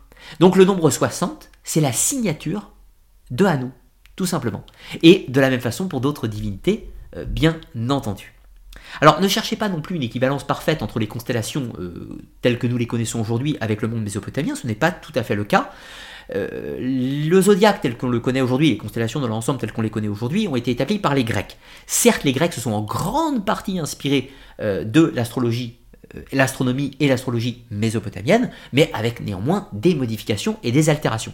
Je dis bien que les Grecs se sont inspirés des Mésopotamiens, et pas du tout des Égyptiens, qui étaient beaucoup moins intéressés par l'astronomie et l'astrologie que les Mésopotamiens pour le coup. L'astrologie et l'astrologie sont réellement des sciences qui sont nées en Mésopotamie, pour le coup. Il suffit de comparer le nombre de documents, euh, que ce soit dans les temples, etc., les tablettes, tout ça, pour le constater extrêmement rapidement. Alors, allons un petit peu plus loin avec les hommes, cette fois-ci, et le sentiment religieux. Comment considèrent-ils leur Dieu Alors tout d'abord, le premier point, c'est que les dieux sont inconnaissables pour les hommes. Alors là, euh, vous pourrez me dire, eh bien c'est pas tellement différent du christianisme, du judaïsme ou de l'islam. Après tout, les dieux, c'est un concept quand même très abstrait, on tente de les représenter sous des formes humaines, mais euh, les Mésopotamiens avaient parfaitement conscience que ceci, n'était même qu'une projection de leur esprit et qu'ils ne, concrètement, ils n'en savaient rien. En fait, ils ne sont pas plus avancés que nous. Néanmoins, précisons quelques points. Tout d'abord, il n'y a pas de notion d'amour dans le culte mésopotamien. Alors ça, c'est une notion qui peut, qui peut sembler intrigante de nos jours, puisque le cœur et la base euh, du christianisme, par exemple. Le, chrétien, de base, dans la pensée chrétienne, il doit. Il est dans une sorte de relation d'amour et d'échange avec le divin, avec Jésus, avec Dieu, avec la Sainte Trinité, tout ce que vous voulez. Euh, il y a une relation d'amour. Jésus représente l'amour et le chrétien doit aimer son prochain, notamment avec la valeur de la charité. Mais chez les Mésopotamiens, ça, ça n'existe absolument pas. Les Mésopotamiens n'aiment pas Enlil, ils, ils ne véhiculent pas l'amour de Enlil. Ils ne sont pas amoureux de lui, euh, ils ne ressentent pas l'amour de Enlil sur eux à aucun moment. Ce n'est pas du tout le propos. Ça, c'est important de le préciser. C'est un concept qui est, qui est absent en Mésopotamie et qui viendra des siècles, voire des millénaires plus tard, et je serais même tenté de vous dire que la notion d'amour avec les divinités est une notion typiquement chrétienne. Typiquement chrétienne, et même chez les Grecs, une divinité peut éprouver des sentiments dans un cas particulier, etc. Mais c'est pas l'amour au sens global, si on peut dire. Après, on pourrait parler de la philosophie grecque, qui est encore autre chose avec euh, l'amour dans la vision de Platon, ce qui, nous amène à d'autres sujets. Mais on, se dérive un petit peu trop. Ensuite, la notion de péché. Eh bien, elle non plus, elle n'existe pas. Mais attention, quand je vous dis que le péché n'existe pas, c'est sur le plan religieux. Euh, le péché n'existe pas sur le plan religieux, mais uniquement sur le plan moral. Alors qu'est-ce que j'entends Qu'est-ce que j'entends par ce Excusez-moi, je bois une gorgée. C'est-à-dire que dans la religion mésopotamienne, il n'y a pas un texte qui vous dit que euh, votre existence même est basée sur un péché. Comme par exemple le péché originel dans le judaïsme et dans le christianisme. Il n'y a pas la notion d'une faute première. Euh, il n'y a pas, euh, comme par exemple l'épisode de la boîte de Pandore chez les Grecs. Il n'y a pas du tout ce sentiment-là. Il n'y a pas une faute, l'homme n'a pas fauté, si vous préférez. Mais ensuite, pour aller beaucoup plus loin, dans le concret, les Mésopotamiens n'ont pas un code religieux qui leur dit tu vas te comporter comme ci, tu vas te comporter comme ça, si tu fais ça c'est bien, tu iras au paradis, si tu fais ceci c'est mal, tu iras en enfer. Cela n'existe pas en Mésopotamie. Pas de notion de péché. Tout simplement. Alors après, attention, hein, les Mésopotamiens avaient des codes de loi. Ils avaient un code de loi pour la société, pour le vivre ensemble, si je puis dire. Euh, la ville avait dicté euh, des codes euh, qui fait qu'on ne pouvait pas tuer son voisin sans encourir les foudres de la justice. On ne pourrait pas faire des actions répréhensibles sur le plan social ou sur le plan légal. Mais en revanche, au niveau religieux, ce n'était pas du tout le sujet. C'est-à-dire que si vous faisiez un acte répréhensible pour vos congénères, la loi pouvait vous sanctionner et vous condamner à mort ou tout un tas d'autres choses, mais la religion, dans l'absolu, elle vous condamne pas. C'était pas son travail, si vous préférez. Alors allons plus loin. Le sentiment religieux, il est basé sur quoi? Eh bien, tout simplement sur quelques notions simples. La crainte, le respect et le service envers les dieux. Alors, qu'est-ce qu'on entend par là? Tout d'abord, les dieux sont tout-puissants, ils peuvent tout faire, donc ils peuvent vous détruire si ça leur prend. Donc de ce fait, vous vivez dans la crainte des divinités. L'idée qu'on vit dans la crainte d'une divinité, c'est aussi de dire qu'on veut s'émanciper de leur courroux. Donc on fait des actions religieuses afin que les dieux ne nous prennent pas en grippe et ne nous éliminent pas ou nous foudroient pas un beau matin. Ne nous maudissent pas ou tout un tas d'autres choses. Donc on les craint, bien évidemment. Ensuite, il y a notre notion de respect. Leur puissance, leur immortalité, leur création méritent le respect. Et donc les Mésopotamiens respectent les divinités pour ce qu'elles sont. Et ensuite, l'élément central, l'humanité est au service des dieux, puisqu'elle a été créée pour cela. C'est du moins ce que nous disent euh, les textes. Alors, euh, dans, euh, le, dans le poème du super sage, l'épopée d'Atrahasis, dans les temps anciens, il y avait les grands dieux, les Anunnaki. Alors là, vous voyez, on commence à complexifier un petit peu le récit. Il y avait les Anunnaki, les grands dieux, et puis eux là, euh, comme des rois, peut-on dire, ils ne faisaient rien. Ils construisaient le monde, ils vaquaient à leurs occupations, à leur colère, etc. Mais ils ne travaillaient surtout pas. Néanmoins, les dieux inférieurs, les Igigi, tous ces noms oubliés, eh bien eux, ils devaient travailler la terre, euh, semer les récoltes, euh, produire, fabriquer des objets, des bijoux et tout un tas d'autres choses afin de les offrir aux grands dieux, afin que ceux-ci puissent avoir une vie confortable et agréable. Mais un beau jour, ces Igigi, ils en ont eu assez. Ils ont dit c'est fini, révolution, syndicat, manifestation, si je puis dire. Et donc ils ont dit fin de la rigolade. Donc les Anunnaki étaient bien, bien ennuyés parce que tout d'un coup, ils n'auraient plus de nourriture, ils n'auraient plus de poissons, ils n'auraient plus de bijoux, d'étoffes et tout un tas d'autres choses des comportements très humains, vous en conviendrez. Donc du coup, il fallait trouver une solution.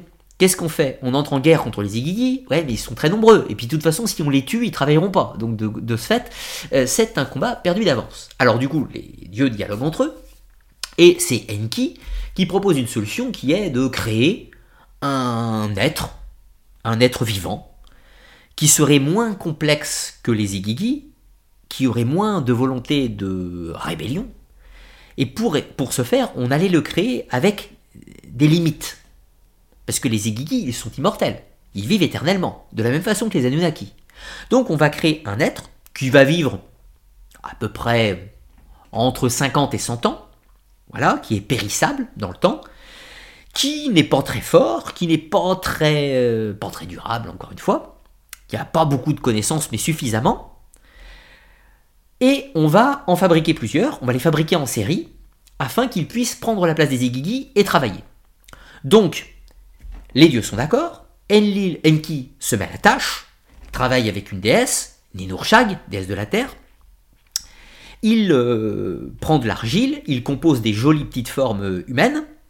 Néanmoins, pour leur donner vie, pour les animer, il leur faut une âme. Et oui, alors l'étémou, on appelle ça l'étémou, euh, chez les Suméro acadiens. Alors cet étémou, pour, pour que ces individus aient une âme, qu'ils aient une conscience, si l'on peut dire, il faut du sang divin. Alors qu'est-ce qu'ils vont faire? Eh bien, évidemment, la solution était trouvée. On va prendre une divinité, c'est le dieu Wei, on va le sacrifier sur un bûcher, on le tue, on récupère son sang, on mélange ce sang à la pâte euh, argileuse, on fabrique 14, euh, petits mannequins euh, d'argile, mais dotés du sang de Wei. On va les mettre dans le ventre de 14 déesses. Il y avait un paquet de déesses à l'époque, 14 divinités féminines. Donc, et c'est chacune, ces, 14 divinités euh, sumériennes vont accoucher des 14 premiers humains. 7 garçons et 7 filles. Les 7 premiers couples d'individus. 7, encore un chiffre symbolique. Donc voici comment est créée l'humanité. Mais l'humanité a été créée pour servir.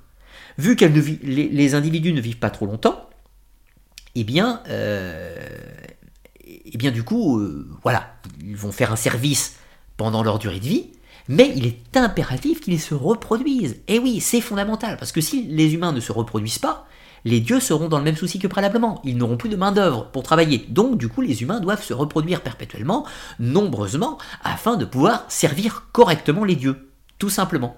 Voici l'histoire de la création de l'humanité dans le poème du super sage, quelques petites variables dans les Numa Elish, mais l'idée générique reste la même, qui est que l'humain est au service des dieux. Donc, le sentiment des hommes envers les dieux, c'est simple. La crainte, le respect et le service. C'est le cœur de la problématique. Ce n'est pas du tout une question d'amour, de péché, de salut, de quoi que ce soit. Non, non, non. Chez les Mésopotamiens, vous êtes créés pour être des travailleurs, des ouvriers, du prolétariat, si l'on peut dire. Tout simplement. Et on peut dire que euh, les Egigi, ce sont les bourgeois, et puis les euh, Anunnaki, eh ben, ce sont les, les nobles, pourrait-on dire. Voilà, ou les milliardaires, si vous préférez si je devais faire euh, un petit comparatif. Alors, Ensuite, les déesses sont très présentes chez les Sumériens. Alors oui, ça c'est ce que je voulais euh, vous illustrer, puisque encore une fois, dans le récit euh, plutôt sumérien de la légende, euh, donc dans le poème du super sage, eh bien il y a des divinités partout. Vous voyez, c'est quand même des femmes, des déesses qui ont accouché de l'humanité. Nous partageons des ancêtres divins, du moins par le ventre de notre mère lointaine, si je veux dire. Mais les Acadiens vont réduire drastiquement ce nombre, et chez eux, eh bien ce n'est plus des déesses qui vont enfanter l'humanité, c'est simplement Marduk qui va les composer avec de l'argile tout simplement, mais sans l'intervention de divinités féminines.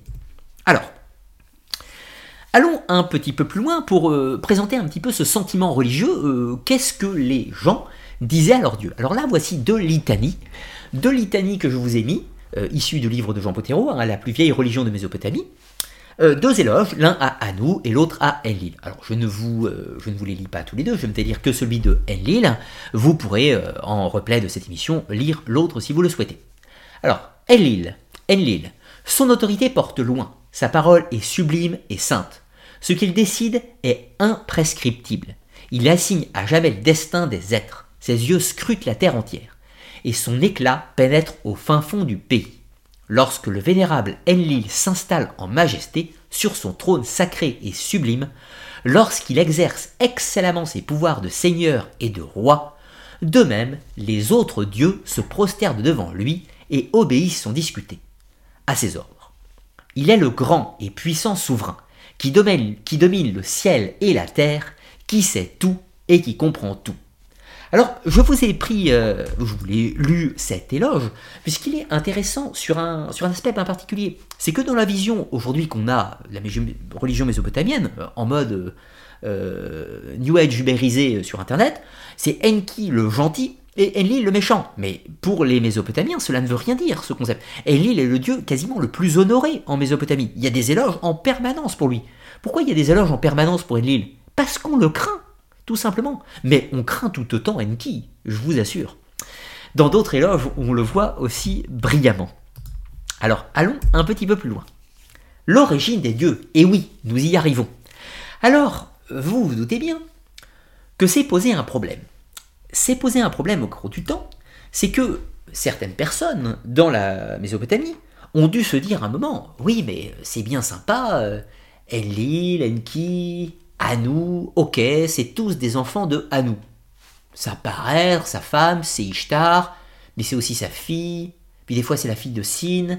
Mais comment, comment Ishtar peut être la fille de Sin si Ishtar est la mère avec Anou de Sin? C'est hyper compliqué.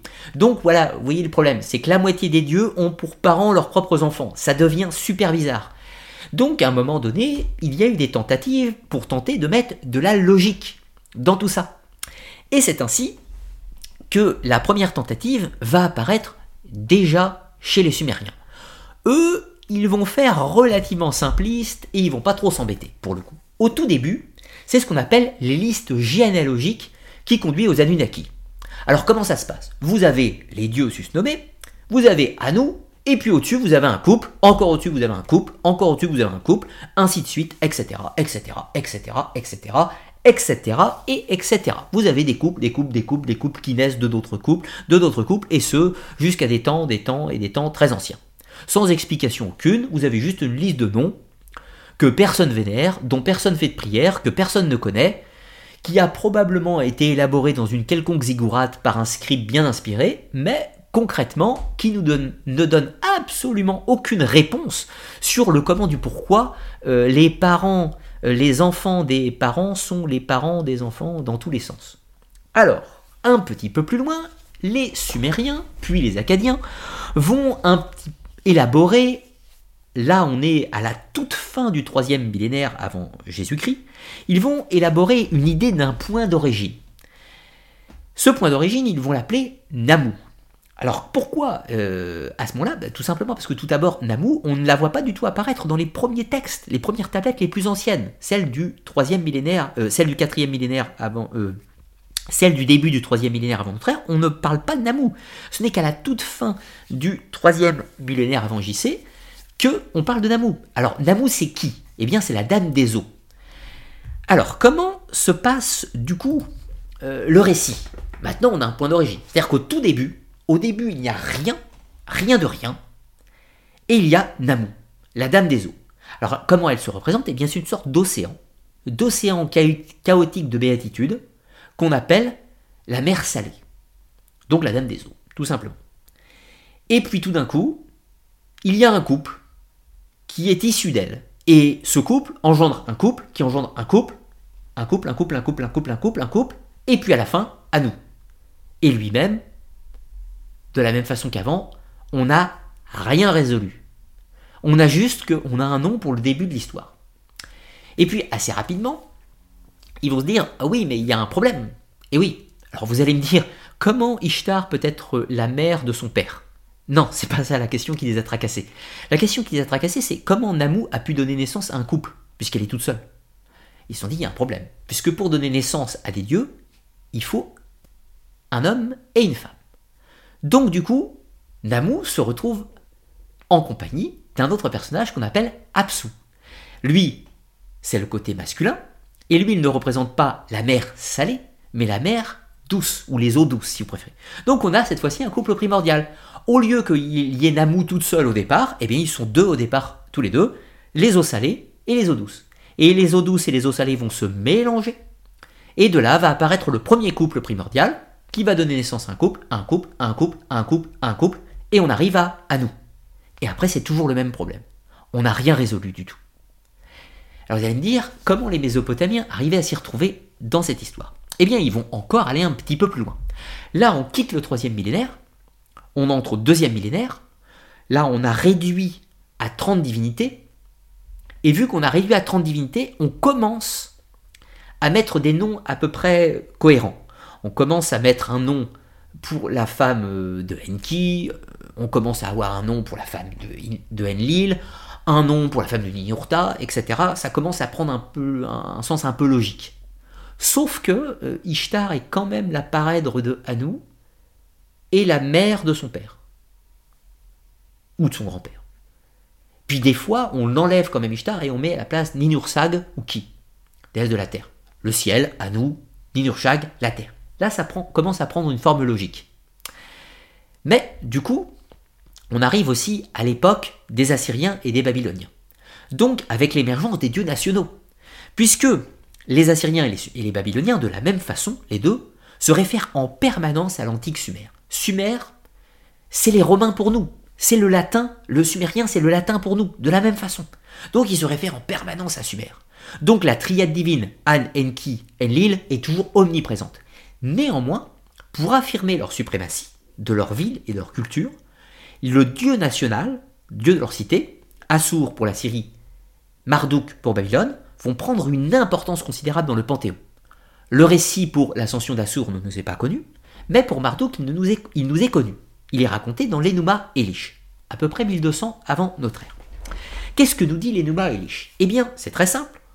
Au premier temps de l'humanité, vous avez Namu, qui en acadien prend le nom de Tiamat, la déesse dragon, la dame des eaux, les eaux douces, et Apsu, le dieu des eaux, euh, euh, excusez-moi, Namu Tiamat, les eaux salées, et Apsu, les eaux douces. Ce couple primordial, qui ont des enfants, on arrive à Anu, Anu a des enfants dans un schmilblick qui commence à prendre forme, avec une parèdre Ninurshag qui, la déesse de la terre, ça commence à prendre une idée généalogique à peu près normale, mais il y a un problème, c'est que Apsu, donc le premier dieu primordial masculin, n'en peut plus des Anunnaki, Anu et ses fils. Ils font trop de bruit. Ça ne rappelle pas une petite histoire, ça? Les humains qui faisaient trop de bruit, qui dérangeaient Enlil et qui a déclenché un déluge pour tous les tuer. Eh bien là, c'est la même chose. Apsu, dieu primordial, il n'en peut plus des Anunnaki et il veut tous les éliminer. Sauf que euh, Tiamat ne veut pas. Elle aime bien ses enfants, ses arrière-petits-enfants lointains, et elle veut les conserver. Donc de ce fait, euh, Apsu décide de le faire quand même, sans son accord. Sauf que, entre-temps, Enki, dieu de la sagesse, des arts, de la magie, tout ce que vous voulez, a eu connaissance du complot. Donc avant que Apsu mène son projet à bien, eh bien Enki va tuer Apsu. Mais pire que ça, ou mieux que cela, il va s'approprier son pouvoir. Donc Enki devient le maître des eaux douces. Et donc euh, le maître euh, de tous les arts liés à l'eau, surtout. Ça, c'est fondamental. Mais cette fois-ci, c'est Tiamat qui est très en colère qu'on ait tué son époux. Donc, elle-même, elle décide de tuer tout le monde. Normal. Donc, elle va engendrer une série de monstres, de dragons, de démons, de monstres du chaos, dirigés par une créature encore plus monstrueuse que les autres qui s'appelle Kingu. Et ces monstres, qui sont tout aussi divins que les Anunnaki, hein, vont ravager le monde. Les Anunnaki mènent la guerre contre les démons de Tiamat, mais ils ne sont pas en position de force, puisque Kingu, le monstre du chaos, est beaucoup trop puissant, et résultat, les Anunnaki sont en difficulté. Finalement, c'est le fils de Enki, le puissant Marduk, qui va venir et qui va demander, euh, qui va dire qu'il va anéantir euh, Kingu et les autres démons du chaos.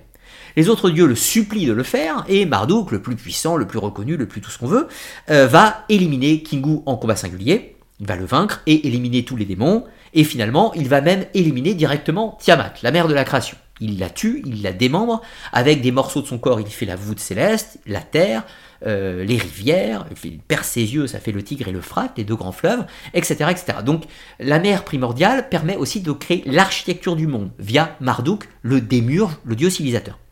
Et du coup, euh, Marduk décide de créer les humains pour travailler et servir les dieux.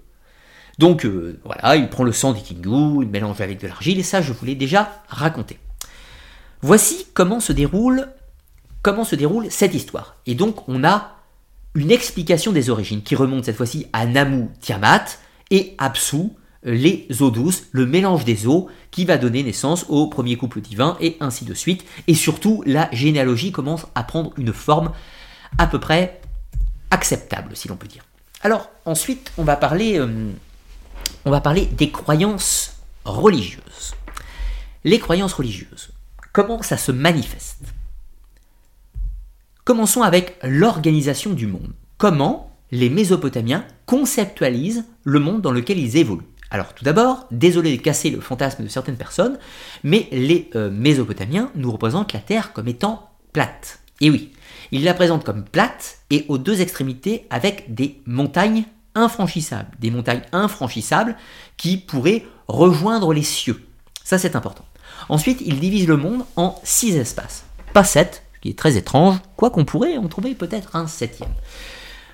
Tout en haut, alors c'est une sorte de, sphère, tout en haut, ce sont les cieux, mais pas les cieux au sens la voie lactée, hein, pas les cieux au sens le soleil, la lune et les étoiles, mais bien au-delà. Bien au-delà, c'est les cieux, c'est là où vit Anne ou Anou. Il est tout seul, il est bien, personne ne l'embête. En dessous de lui, mais toujours largement au-dessus des astres, il y a la résidence des Anunnaki. Alors, c'est la résidence des Anunnaki dans le monde suméro-acadien, bien sûr, c'est là que vivent toutes les grandes divinités, mais plus tard, au temps de Babylone, ce sera là que se trouve le trône de Marduk, donc le trône du, dieu qui a acquis le pouvoir démurgique, qui a pris la souveraineté du ciel. Alors là, vous pourriez me dire, mais oui, mais le roi des dieux, c'était pas censé être Enlil. Et oui, c'était Enlil au troisième millénaire, mais au deuxième millénaire, c'est Marduk. Le dieu, il a pris la succession de Enlil. Alors en réalité, c'est plutôt une religion, euh, une religion d'aristocrates. Hein. En réalité, si Marduk est très vénéré par la population et les aristocrates, il n'empêche que le peuple vénère encore la triade première, An, Enki, Enlil, bien entendu. Les Assyriens, au lieu que ce soit le trône de Marduk, ce sera le trône d'Assur, bien entendu. Ensuite, il y a la résidence des astres, ou les cieux inférieurs. Et bien là, c'est le ciel que vous voyez. C'est les étoiles, les constellations, Vénus, Jupiter, Saturne, etc., etc. Tout ça, le ciel et la lune, et j'en passe, bien entendu. C'est le ciel visible. Ensuite, il y a le monde des hommes. C'est qui, ou Ninurshag, la déesse de la terre? On vit sur elle, si vous préférez, ou en elle, comme vous voulez. C'est la terre des hommes, où euh, les serviteurs des dieux vont pouvoir produire du fruit de leur travail, des bijoux, de la nourriture, des boissons que nous pourrons envoyer aux dieux, bien entendu. Juste en dessous de la terre, c'est-à-dire dans le monde souterrain, vit l'Apsu. C'est le domaine des eaux douces. C'est là qu'émergent les fontaines. Euh, c'est de là qu'émergent les fleuves, les rivières et c'est le domaine du dieu Ea, ou si vous préférez, c'est le trône d'Ea. Je ne l'ai pas mis parce qu'il n'y avait pas assez de place, mais c'est le trône. Euh, oui, euh, j'ai pas dit, mais Ea, c'est le nom d'Enki en acadien, bien sûr. Donc c'est le trône de Enki Ea, mais c'est surtout le domaine des eaux douces, où elles jaillissent. Une petite subtilité de la terre, en passant par l'Apsu, il y a un fleuve. Ce fleuve, c'est l'Oubour. Et il a une particularité, ce fleuve, c'est qu'il permet de conduire jusqu'aux enfers les enfers qui s'appellent Kour ou R -E, ou e, Echetou. Erchetou, pardon, excusez-moi. Erchetou en acadien. Euh, ce fleuve connecte donc le monde des vivants au monde des morts, euh, un peu de la même façon que le Styx euh, ou l'Achéron pour les Grecs, mais nous détaillerons cette histoire du monde des morts un petit peu plus tard. Notez simplement à ce stade que les humains sont appelés Hawilu et les fantômes, ou l'âme pour être exact, est appelé Etemu. Donc quand on est sur Terre dans le royaume de Ki, on est un Awilou, et quand on est en enfer, on est un Etemu. Euh, un fantôme sans corps, hein, bien entendu. Le corps ne rejoint pas l'enfer, le corps, il est juste enterré euh, légèrement dans la terre. Mais il ne va pas jusqu'en enfer, évidemment, puisqu'il est mort. Un petit peu plus loin, la place de l'homme dans toute cette histoire. Alors, je vous ai déjà raconté euh, la création de l'humanité préalablement, je vous la résume très brièvement. Chez, euh, les, euh, dans les premiers temps, les hommes sont créés par Enki à base d'argile mélangée au sang sacrificiel du dieu We. C'est ensuite 14 déesses qui vont enfanter les 7 premiers couples d'humains, et il existe une variante babylonienne où c'est Marduk qui crée les humains à base d'argile avec le sang de Kingu. Dans tous les cas, il y a un aspect de sang divin dans l'humanité. Autre point, les humains possède un dieu tutélaire. Qu'est-ce que c'est? Eh bien, chaque individu est placé ou se place sous la protection d'une divinité particulière, spécifique, ou si vous préférez, un ange gardien, ou quelque chose de s'y rapprochant. Alors, évidemment, ce dieu tutélaire, ça pouvait être Lil, ça pouvait être Enki, ça pouvait être Nabu, ça pouvait être Marduk, ça pouvait être euh, Ereshkigal, c'est rare ça, ou Nergal, ça pouvait être euh, Damkina, peu importe. Ça pouvait être un dieu complètement inconnu d'un nom quelconque oublié dans un village, avec tous les avatars nominatifs sumériens qui puissent exister. Mais tous les individus ont un dieu qui leur est attaché. Alors attaché, ça ne veut pas dire que le dieu s'occupe d'eux en permanence. Pas du tout. Ça, ça se rapproche pas du tout de l'ange gardien en revanche. C'est pas du tout une divinité qui vous suit partout. Bien au contraire, c'est que vous avez un lien particulier. C'est comme si vous aviez un numéro de téléphone privé vers le monde divin. Si voyez-le comme ça. Donc de ce fait, quand on adresse des prières pour tout un tas de raisons. Les récoltes, la bonne humeur, la fertilité, avoir des enfants, trouver une femme, trouver un travail, gagner de l'argent, ne pas mourir au champ de bataille. Quelle que soit la question, vous pourriez me dire si on a peur de mourir au champ de bataille, eh on va prier le seigneur de la guerre de nous apporter euh, la victoire au combat. Si on cherche l'amour, on va prier Ishtar pour trouver une belle promise. Si on veut des enfants, on va prier Marduk, dieu de la fertilité, pour avoir des beaux enfants. Eh bien non. On pouvait le faire. Mais habituellement, on priait son dieu tutélaire qui allait servir d'intermédiaire ou d'émissaire vers le Dieu euh, qui a sa fonction euh, dans la question, si je puis dire. Si on veut euh, solliciter Marduk, eh bien on parle à son Dieu tutélaire, quel qu'il soit, et puis c'est ce Dieu tutélaire qui va en référer à Marduk pour que Marduk agisse. Bien que tous les dieux peuvent à peu près tout faire, dans l'absolu. Donc tous les humains ont un Dieu tutélaire qu'ils prient en priorité, si l'on peut dire. Excusez-moi. Ensuite, une autre notion, ce sont les sciences de l'humanité. Aucun des savoirs de l'humanité, ou plus précisément les connaissances, sont issus des bienveillances du dieu Enki, qui offre les fameux mets, termes intraduisibles, à l'humanité. Parmi ces mets, on pourrait ranger potentiellement l'écriture, l'irrigation, l'agriculture, l'architecture, etc., etc. Vous pourriez me dire, sur un plan historique, ce sont les Sumériens qui ont inventé tout ça. Oui, mais longtemps plus tard, longtemps, longtemps, longtemps plus tard, on a considéré que ces inventions était une vertu, un pouvoir particulier. C'est pour ça que ce terme est intraduisible, hein, précisément. C'est pas un don, c'est pas un pouvoir donné, c'est pas un enseignement, c'est quelque chose d'autre. C'est les mets qui sont donnés aux humains. Et les humains en profitent, les utilisent et puis peuvent les développer, tout simplement. Voilà. Et ils sont communicables à l'infini. Ça, c'est particulièrement pratique. Donc, tout vient des dieux et de leur bienveillance. Voilà. Pas de sentiment d'amour, pas de sentiment euh, d'amitié de, proche, peut-on dire, avec les divinités. Et on pourrait dire, mais pourquoi ils ont fait des cadeaux à l'humanité? Eh bien, pour que les humains travaillent. L'agriculture, l'irrigation, de meilleures récoltes, donc plus de nourriture pour les dieux, tout simplement. Et nous allons voir que c'était très important, puisque vu les quantités d'offrandes qui sont offertes dans les temples, et tout ce qui est balancé, si je puis dire, ou offert aux divinités, euh, oui, il fallait produire, clairement. Allons un petit peu plus loin. Les tablettes du destin, autre élément fondamental de la religion des Mésopotamiens. Les dieux dictent le destin et imposent leur marque sur des tablettes. Dans les mythes anciens, comprenez sumériens, c'est Enlil, le roi des dieux, qui est le possesseur des tablettes du destin. Il existe d'ailleurs euh, diverses légendes où on lui vole les tablettes du destin, il y a toute une quête pour retrouver les tablettes perdues du destin et les rendre au dieu Enlil, de peur que le monde s'effondre et que le destin soit complètement chamboulé. Dans les mythes babyloniens, beaucoup plus récents, deuxième millénaire avant notre ère, les tablettes du destin sont volées par Kingu, donc elles étaient à Enlil, elles sont volées par Kingu, le monstre du chaos, elles seront récupérées par Marduk quand il va fracasser le crâne du monstre, et ensuite c'est Marduk qui possède les tablettes du destin et peut dicter la conduite de l'humanité, mais du cosmos tout entier d'ailleurs. Donc, la vie des hommes, des royaumes et du monde dans sa globalité est inscrite sur les tablettes. Donc de ce fait, cela pose plusieurs interrogations.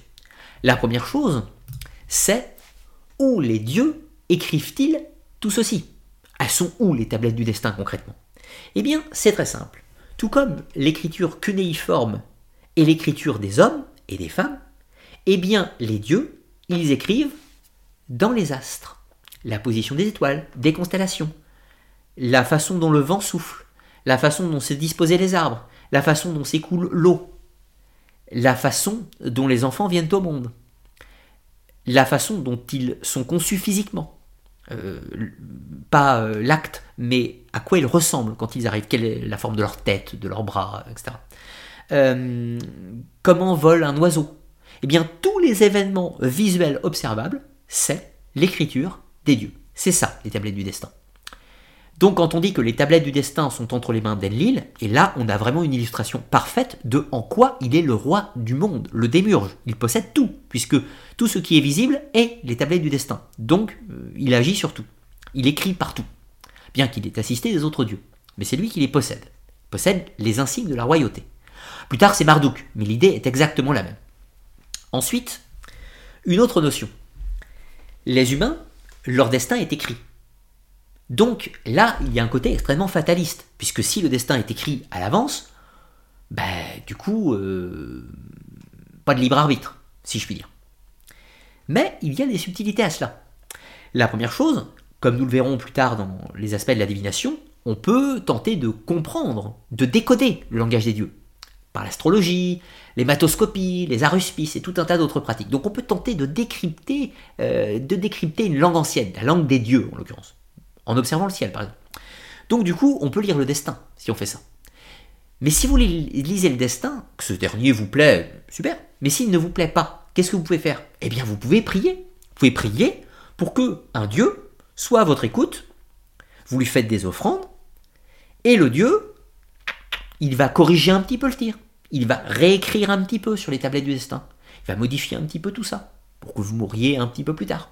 Ou que la maladie arrive sur quelqu'un d'autre etc., etc. Voyez l'idée?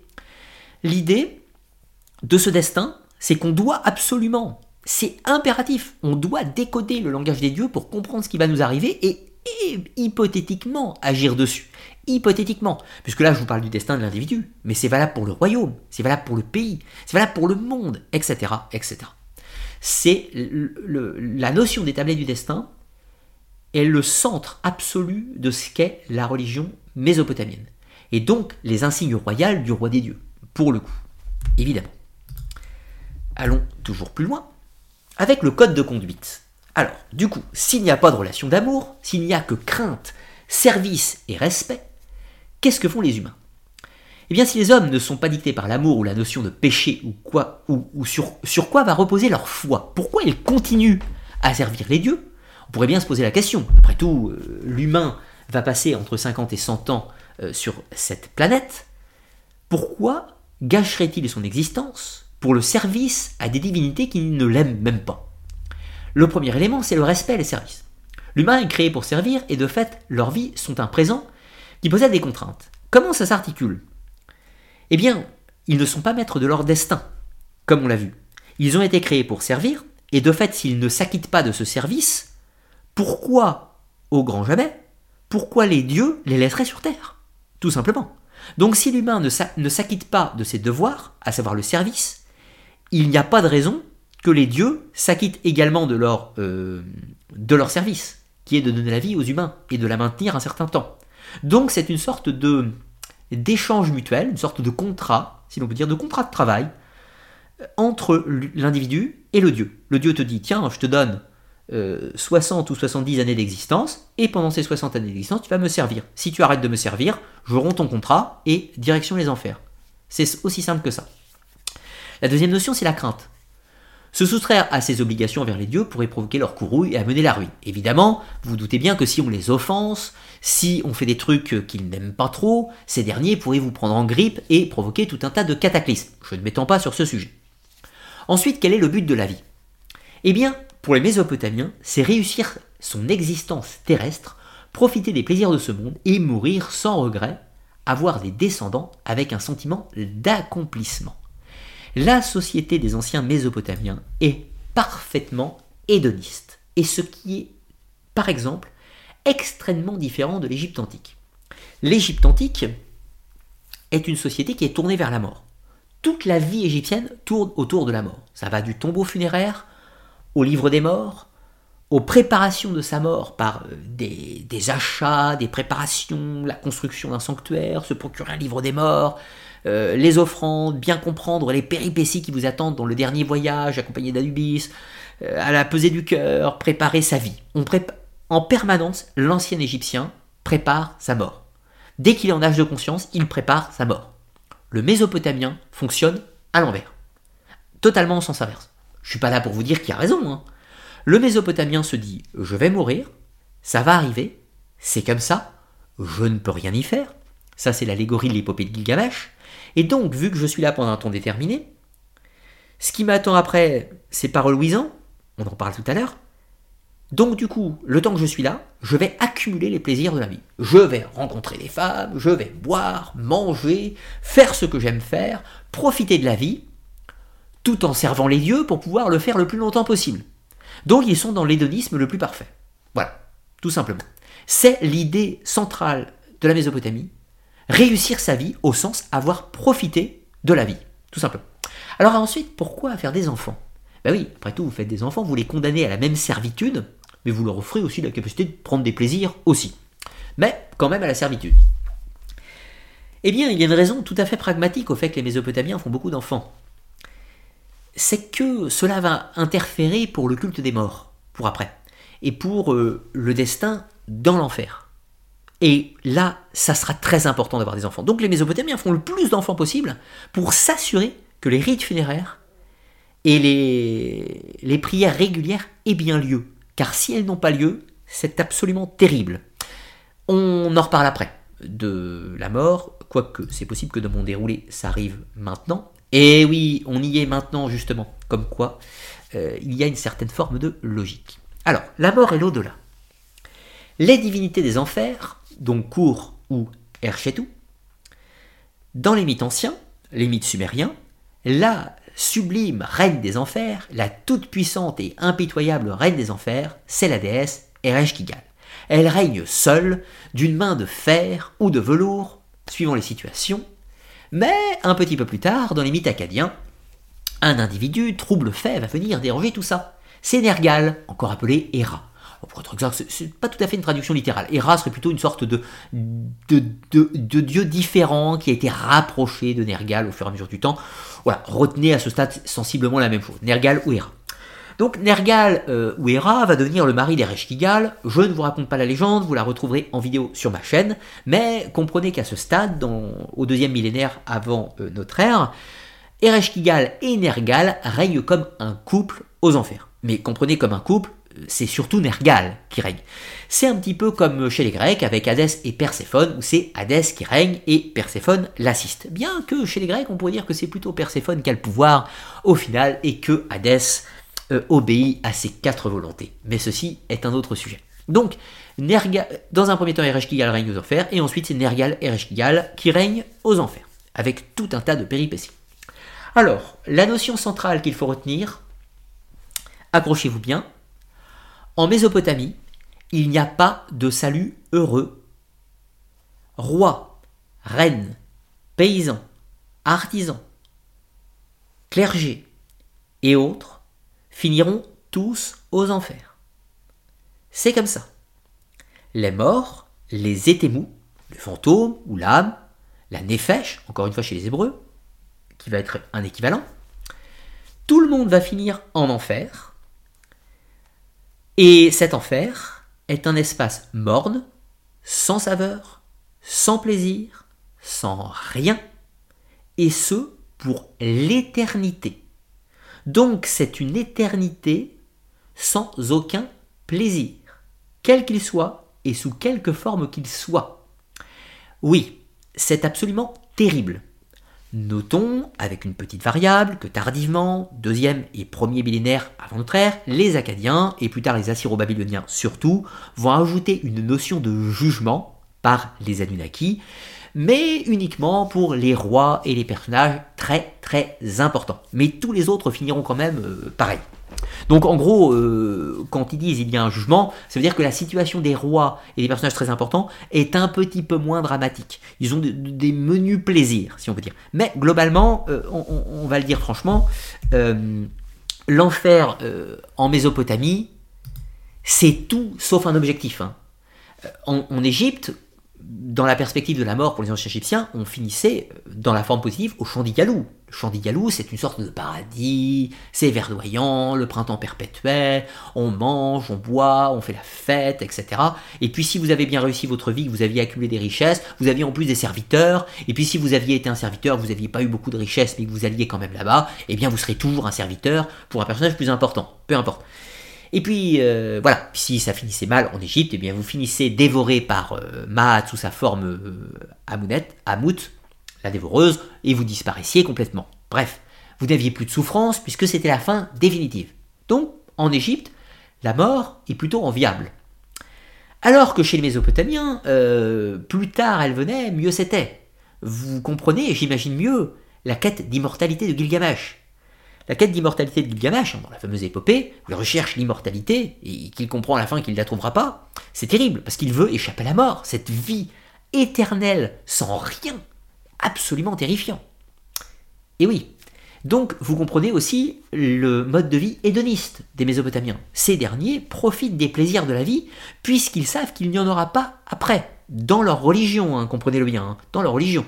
Donc de ce fait, ce sentiment de de profiter à l'extrême, si l'on peut dire, en Mésopotamie, est tout à fait logique en vue de l'après qui, lui, n'est absolument pas tentant et absolument pas réjouissant. Alors, voyons quelques petits détails supplémentaires sur la vision euh, de l'au-delà et de la mort. Tout d'abord, il y a le bourg. Alors, le bourg, c'est le fleuve qui va séparer le monde des vivants à celui des morts.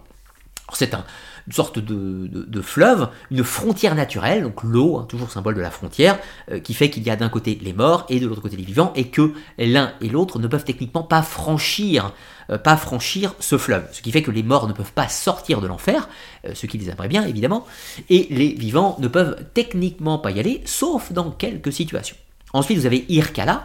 Alors, Irkala, qui est un terme, un acadien euh, ou assyro-babylonien, euh, qui est la cité des morts. Alors, c'est un autre nom pour l'enfer, qui la représente sous la forme d'une cité, un petit peu comme dans la Divine Comédie de Dante, hein, avec la cité de, Dité. Euh, la cité de Dité. voilà, c'est une sorte de ville géante des morts où ils sont tous là entassés, et ce pour l'éternité. Ensuite, vous avez Pétou, personnage sympathique, c'est le portier des enfers, de la même façon que Charon dans les mythes grecs. Alors Pétou est celui qui garde la porte des enfers, mais pour être exact, les sept portes, puisqu'en fait il y a sept portes pour accéder aux enfers. Alors, soit on passe euh, le fleuve, c'est une frontière euh, infranchissable, mais il y a un autre passage, un, passage quand même par une porte qui permet d'enjamber le fleuve, si l'on peut dire, de descendre comme un escalier, un escalier à sept étages ou à cette porte qui mène du monde de la terre jusqu'au monde des enfers. Et Pétou, c'est le gardien de la première porte des enfers. Ensuite, il y a des chemins, des chemins de traverse, nombreuses, de nombreuses cavités souterraines, euh, etc., qui permettent aux morts, euh, aux vivants, d'arpenter le sentier pour descendre en enfer. Mais évidemment, ils finiront par tomber sur la porte avec Pétou et ils vont devoir passer. Alors comment se fait l'accès? Eh bien, elle se fait par ces sept portes successives, accompagnées d'épreuves, car à chacune de ces portes, pour pouvoir la franchir, comme une clé, ils vont devoir sacrifier quelque chose qu'ils possèdent. Habituellement, les témus euh, donc c'est-à-dire l'esprit du mort, le fantôme se dépossède de tout ce qu'il possède, de tout ce qu'il a, avant d'arriver aux enfers. C'est pour ça que la vie est morne et sans plaisir, puisque l'étémou a lâché toutes ses possessions, toutes ses possessions avant de rejoindre l'enfer, évidemment. Alors, vous avez dans la descente d'Inanna aux enfers et plus tard la descente d'Ishtar aux enfers, euh, l'illustration de ce mythe avec la déesse Ishtar, donc toute puissante, qui est dotée de tout un tas de mets, tout un tas de pouvoirs magiques, de bijoux, d'ornements, elle va euh, vouloir se rendre en enfer pour conquérir les enfers, elle va vouloir prendre la place de sa sœur Ereshkigal. Elle arrive devant la porte euh, des enfers, elle fait des sacrifices, elle offre des bijoux, des offrandes. Elle arrive à la deuxième porte, elle continue, la troisième porte, etc., jusqu'à la septième. Quand elle arrive à la septième porte, elle doit se dépouiller de tout. Elle n'a plus rien, elle est quasi une mortelle, si vous voulez, quand elle arrive en enfer. Donc même une divinité ne peut pas se rendre en enfer sans en payer le prix. Ça, c'est fondamental. Ensuite, les rites funéraires, eux aussi, sont extrêmement importants. Tout d'abord, c'est euh, la pratique de l'inhumation en Mésopotamie, qui était de rigueur, et pouvait, et là c'est important, réduire la souffrance éternelle si les rites... Euh, réduire la souffrance éternelle si l'inhumation était bien faite, et surtout si les rites n'étaient pas respectés, les témous restaient sur Terre et tourmentaient les vivants jusqu'à son exorcisme, puisque évidemment les fantômes pouvaient être bien présents et étaient responsables de tout un tas de problèmes, et quand c'était le cas, on devait les exorciser, sujet de la dernière partie de cette émission. Alors, Ensuite, vous avez, pour finir, le Kispu. Alors, le Kispu est une fête, pour être exact, un rite mensuel, où l'on partageait le repas avec les morts. Les morts étaient invités à table, symboliquement, où on dînait près de leur sépulture, et on les honorait afin d'alléger leur fardeau dans l'au-delà. C'est-à-dire que vu qu'ils n'avaient aucun plaisir dans l'au-delà, eh bien on leur envoyait de la nourriture, des boissons, quelques menus plaisirs, des chants, des musiques et des danses, afin d'alléger leur supplice éternel. C'est comme si vous étiez, pour illustrer euh, ce concept, imaginez que vous êtes dans une camisole de force, assis sur une chaise, dans une pièce noire, avec un tout petit carré de télévision, et que de temps en temps, une fois par mois, on vous mettait un programme à la télé. C'est ça l'enfer chez les Mésopotamiens. Voilà. Donc, vous vous dites, voilà, 2-3 heures par mois, vous avez, euh, vous avez la télé. Vous avez la télé pour les danses, les musiques, on vous envoie un peu de nourriture, on vous fait manger, on fait boire, etc. Tout ça. Voici l'enfer des Mésopotamiens. Pas très glamour, on est d'accord. Allons plus loin. Dernière partie, le culte et les rites en Mésopotamie. Alors, vous avez le clergé et les temples, tout d'abord. Ensuite, on va parler de la prière et des dévotions. Ensuite, on parlera du calendrier liturgique. Ensuite, on parlera de la divination. Et pour finir, de l'exorcisme. Alors, le clergé et les temples. À noter que, vu que nous arrivons dans la dernière partie de cette émission, si vous avez quelques questions à me poser, que, auxquelles vous souhaitez que. Si vous avez quelques questions euh, à me poser auxquelles vous souhaitez que je réponde, vous pouvez bien évidemment le faire. Hein. Euh, vous pouvez bien évidemment le faire dans le chat. Je mets une petite barre pour voir un petit peu où c'était. Voilà, je la vois sur l'écran, c'est parfait. Et je tenterai d'y répondre à quelques-unes de vos questions, euh, quelques-unes de vos questions en fin d'émission. Pour le moment, reprenons. Le clergé et les temples. Alors, les principaux temples mésopotamiens sont les fameux ziggourats. Alors, ziggourats, ce sont des temples à degrés, qui pouvaient comprendre 3 ou 7 degrés hein, habituellement. Alors, les bases du clergé mésopotamien sont sumériennes tout d'abord. Ce sont les Sumériens qui ont établi les premières formes de clergé en Mésopotamie, et ils considéraient les Acadiens comme des barbares, tout simplement parce que les Acadiens n'avaient pas de prêtresse dans leur rang puisque chez les Sumériens il y avait des prêtres et des prêtresses, et les Acadiens n'avaient que des prêtres. Ensuite, les membres du clergé sont instruits. Évidemment, principalement au moment de l'usage de l'écriture, mais avant il y avait déjà la tradition orale, bien sûr, mais on ne connaît rien de avant l'âge de l'écriture, donc nous nous limitons à ces connaissances. Donc les membres du clergé étaient instruits des connaissances de l'écriture, de l'astrologie, de l'exorcisme, de la médecine et de tout un tas d'autres choses. Et ils vivaient pour le temple et par le temple. Comprenez que en Mésopotamie, être prêtre, c'est un métier à temps plein. On vit dans le temple, on a sa chambre euh, ou son dortoir. Notre travail consiste, alors suivant les fonctions dans le temple, hein, les, différents, euh, les différents postes, euh, certains sont simplement préposés à l'entretien, certains sont préposés à la nourriture. Les cuisiniers, des cuisiniers travaillent pour le temple. Ils font partie du clergé. Les cuisiniers qui préparent les banquets, etc., vivent au temple, préparent la nourriture pour le temple. Ce sont des membres du clergé. Important. Les euh, prostituées sacrées, et oui, il y en avait. Les prostituées hommes sacrés, il y en avait aussi. Euh, les prêtres qui faisaient l'office, les exorcistes, les devins, etc. Tout le monde vit dans le temple, du moins une grande partie. Et tout le monde travaille sur place. Donc ils sont payés par le temple et euh, ils accomplissent un service, tout simplement. Jusque-là, pas de problème. Ensuite, pour les Sumériens, alors ça c'est une chose tout à fait intéressante, le grand prêtre. Alors, reprenez un peu le schéma. Euh, là, vous êtes, imaginons, dans la ville de Nippur. La ville de Nippur, le temple principal de la cité est dédié au dieu Enlil. C'est la maison du dieu Enlil, et la statue représente le dieu Enlil en personne. Or, le grand prêtre, le hiérophante, était considéré comme étant le conjoint terrestre, l'amant terrestre, de la divinité. Et c'est ainsi que pour les Sumériens, dans le temple d'Enlil, eh bien, de facto, c'était une grande prêtresse.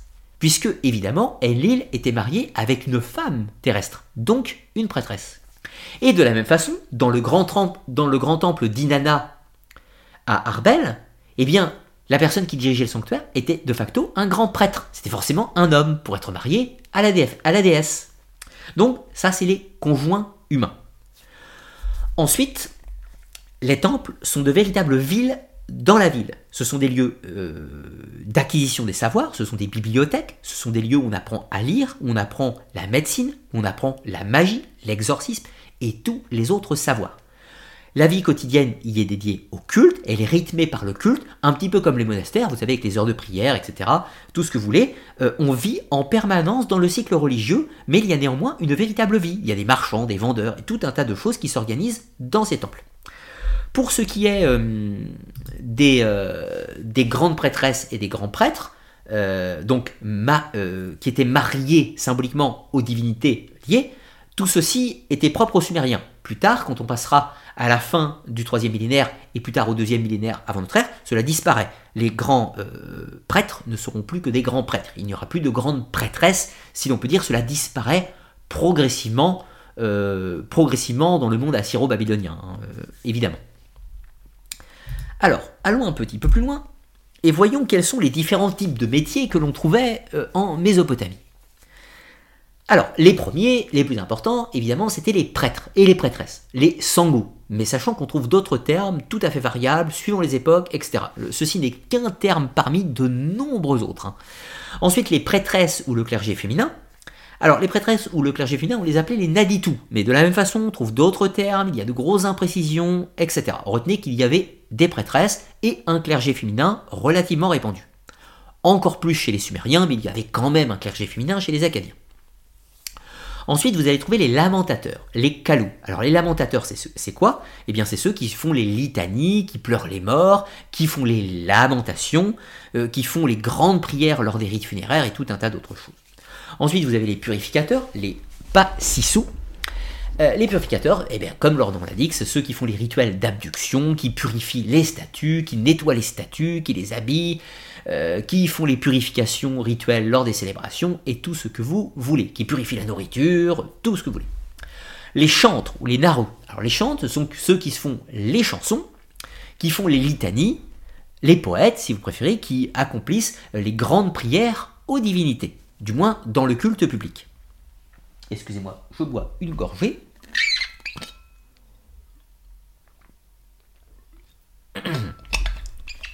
Ensuite, vous avez les acteurs sacrés. Alors, les acteurs sacrés, on a assez peu d'informations. Les Kurgarou, retenez qu'à mon sens, euh, sans pouvoir l'affirmer, il s'agit probablement de jeux scéniques où ils devaient jouer le rôle euh, des dieux lors des épisodes mythologiques, si je puis dire, qu'ils devaient reproduire lors de certaines cérémonies particulières. Ensuite, vous avez, excusez-moi encore,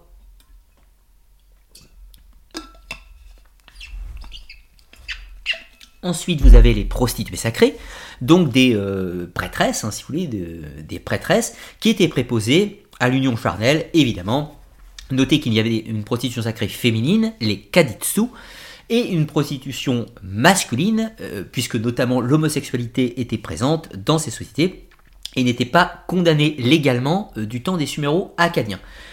pour une petite précision, la seule obligation pour l'individu était qu'il ait produit une descendance, qu'il ait produit une descendance, et vous comprenez pourquoi on l'a proposé, mais pour les rites funéraires, puisque si les rites funéraires ne sont pas accomplis, s'il n'y a pas tous les mois euh, le rituel de la kitsu qui permet d'amoindrir les souffrances dans l'enfer, euh, eh bien c'était dramatique. Donc il fallait absolument avoir de nombreux descendants. Et donc, euh, et donc ces nombreux descendants étaient nécessaires. Donc du coup, la personne qui était en état d'homosexualité, homme ou femme hein, d'ailleurs, devait avoir une famille, avoir produit des descendants. Après, pour son temps libre, elle faisait ce qu'elle voulait, ça n'intéressait absolument personne. Pour la petite indication, une personne qui était déclarée euh, en état d'homosexualité, enfin les hommes plus précisément, euh, si euh, l'homme n'avait pas de femme et n'avait pas de descendance, eh bien, au niveau légal et au niveau statutaire, il était considéré comme une femme, sur le plan légal. Donc avec tout, toutes les absences légales qu'avaient les femmes à cette époque, en l'occurrence. Ensuite, pour revenir à, à notre monde clérical, il y avait les médecins. Et oui, les médecins font partie du sacerdoce, puisque la médecine est divine. Donc les assous, les médecins, étaient formés la plupart du temps dans les temples. Ensuite, on trouve les devins, qui étaient euh, véritablement euh, légions, si l'on peut dire, les barous. On trouvait notamment des devins au service du roi, dans les temples, des indépendants, on trouvait de tout. Ensuite, les astrologues, les Toupsars, qui étaient tout aussi nombreux que les devins, deviendront même plus nombreux à la fin, Ensuite, on avait les exorcistes, qui eux devaient être encore plus nombreux que les astrologues et les devins, les assipous, et pour finir, les scribes, les zoumanous, ceux qui étaient tenteurs du savoir de l'écriture, sachant que je ne l'ai pas précisé, mais à peu près toutes les personnes de cette liste savaient lire et écrire le cunéiforme des langues possiblement sumériennes ou acadiennes, et parfois les deux. Voici euh, une représentation euh, d'une, d'une ziggourate. Alors ça, c'est la plus célèbre des ziggourates, puisque c'est celle de Etemenanki. C'était la grande ziggourate dédiée au dieu Marduk, qui se trouvait à Babylone. Alors pour être exact, le temple de Marduk, c'est l'Esakil, qui est un élément de la ziggourate. Et puis la ziggourate en elle-même euh, comprenait énormément de choses. Elle était à sept étages. et elle sera prise pour modèle encore une fois dans la Bible, qui va en faire la célèbre tour de Babel, symbole de la décadence absolue, bien évidemment, euh, puisque quand les Hébreux vont raconter le récit de la tour de Babel, ils le feront dans la Genèse, la première fois, sachant que le texte de la Genèse a été composé sensiblement au 5e siècle avant notre ère, c'était après le retour de l'exil de Babylone, et surtout après que Cyrus le Grand, le Perse, ait conquis et détruit en partie euh, cette ziggourate d'une certaine façon. Donc la chute de Babylone est une allégorie de la chute de l'empire, euh, la chute de la tour de Babel est une allégorie de la chute de euh, de la tour de Babylone, en l'occurrence, et de l'empire babylonien. Allons plus loin. La prière et les dévotions. Alors évidemment, c'est un acte fréquent, il n'y avait pas que les, lamentateurs et les chantres qui faisaient des prières, tout le monde, les individus, tout et chacun pouvaient, pouvaient faire des prières euh, pour des divinités. La question c'est qu'est-ce que les gens demandaient lors de ces prières? Et oui, parce que s'il n'y a pas de relation euh, très affectueuse avec les divinités, on les priait quand même. Pourquoi? Eh bien, tout d'abord, parce qu'on les priait pour avoir de la chance. On les priait parce qu'on allait euh, commencer une entreprise et on voulait mettre les dieux dans notre poche. On faisait des offrandes supplémentaires pour bénéficier de leur faveur. De fait qu'il n'y ait pas une relation d'amour ou d'amitié, il y a quand même des contrats.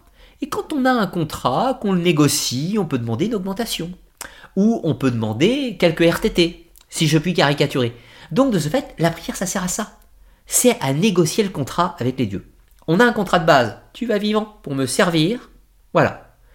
Oui, mais je t'ai servi plutôt bien, peut-être que je peux avoir quelques avantages.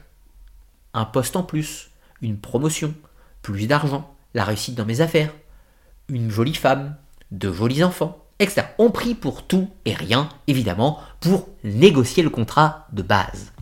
Alors, je vais vous citer quelques, quelques exemples quelques exemples de ces prières.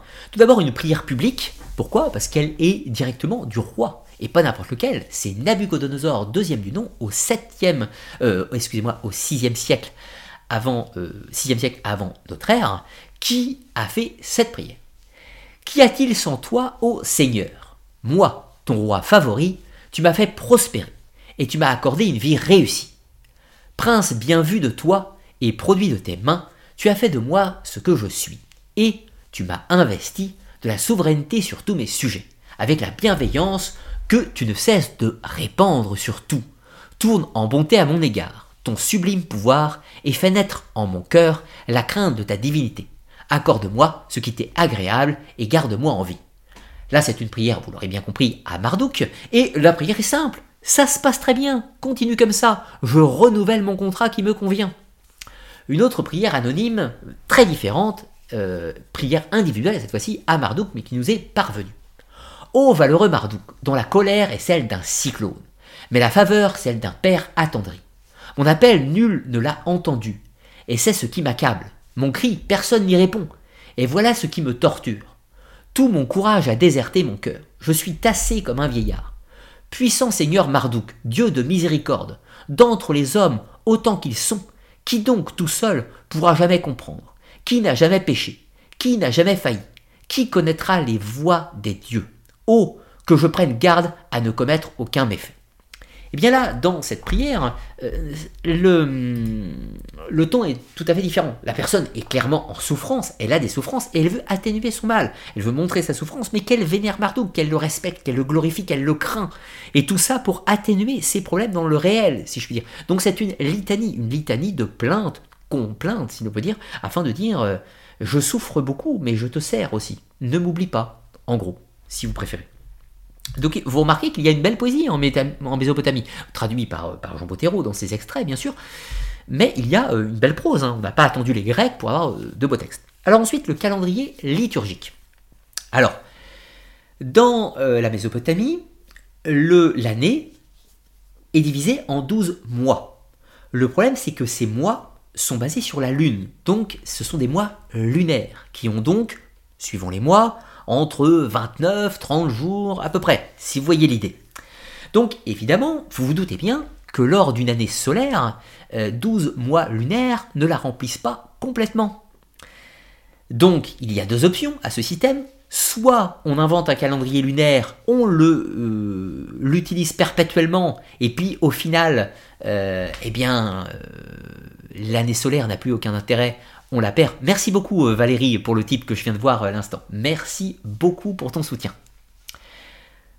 Pour reprendre, si on a un calendrier euh, lunaire, par exemple c'est le cas de l'islam, euh, évidemment, tous les 12 mois, eh bien, euh, le temps se décale par rapport à l'année solaire, et au bout de 500 ou 600 ou 1400 ans, eh bien, on est complètement décalé par rapport à l'année solaire, évidemment. On est complètement en décalage entre le calendrier de l'Égir, musulman, et le calendrier grégorien des chrétiens, par exemple.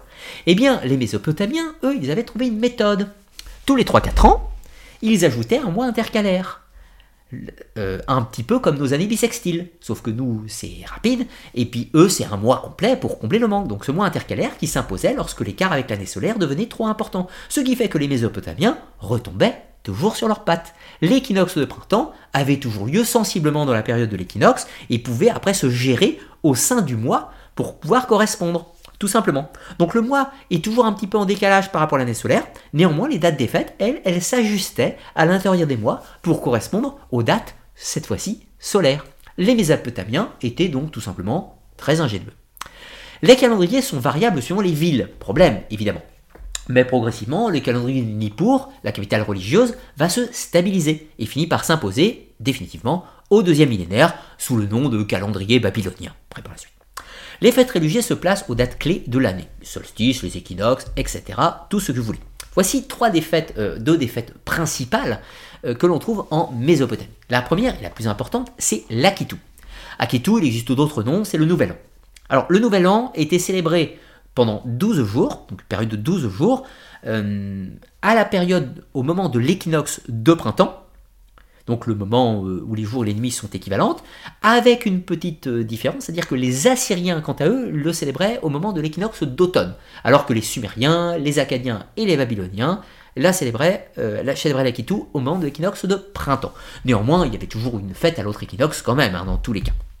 Alors comment se, comment se déroule l'Akitu en, en, simple? Eh bien, premier jour, les purifications, on nettoie le temple, la statue du dieu, on nettoie tout, les outils rituels, tout, tout, tout, tout, tout, tout. Le deuxième jour, on prépare les instruments, on prépare tout, on dispose, on commence à tout installer euh, dans tous les sens.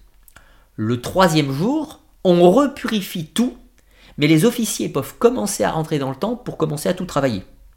Voilà. Le quatrième jour, cette fois-ci, on fait des exorcismes.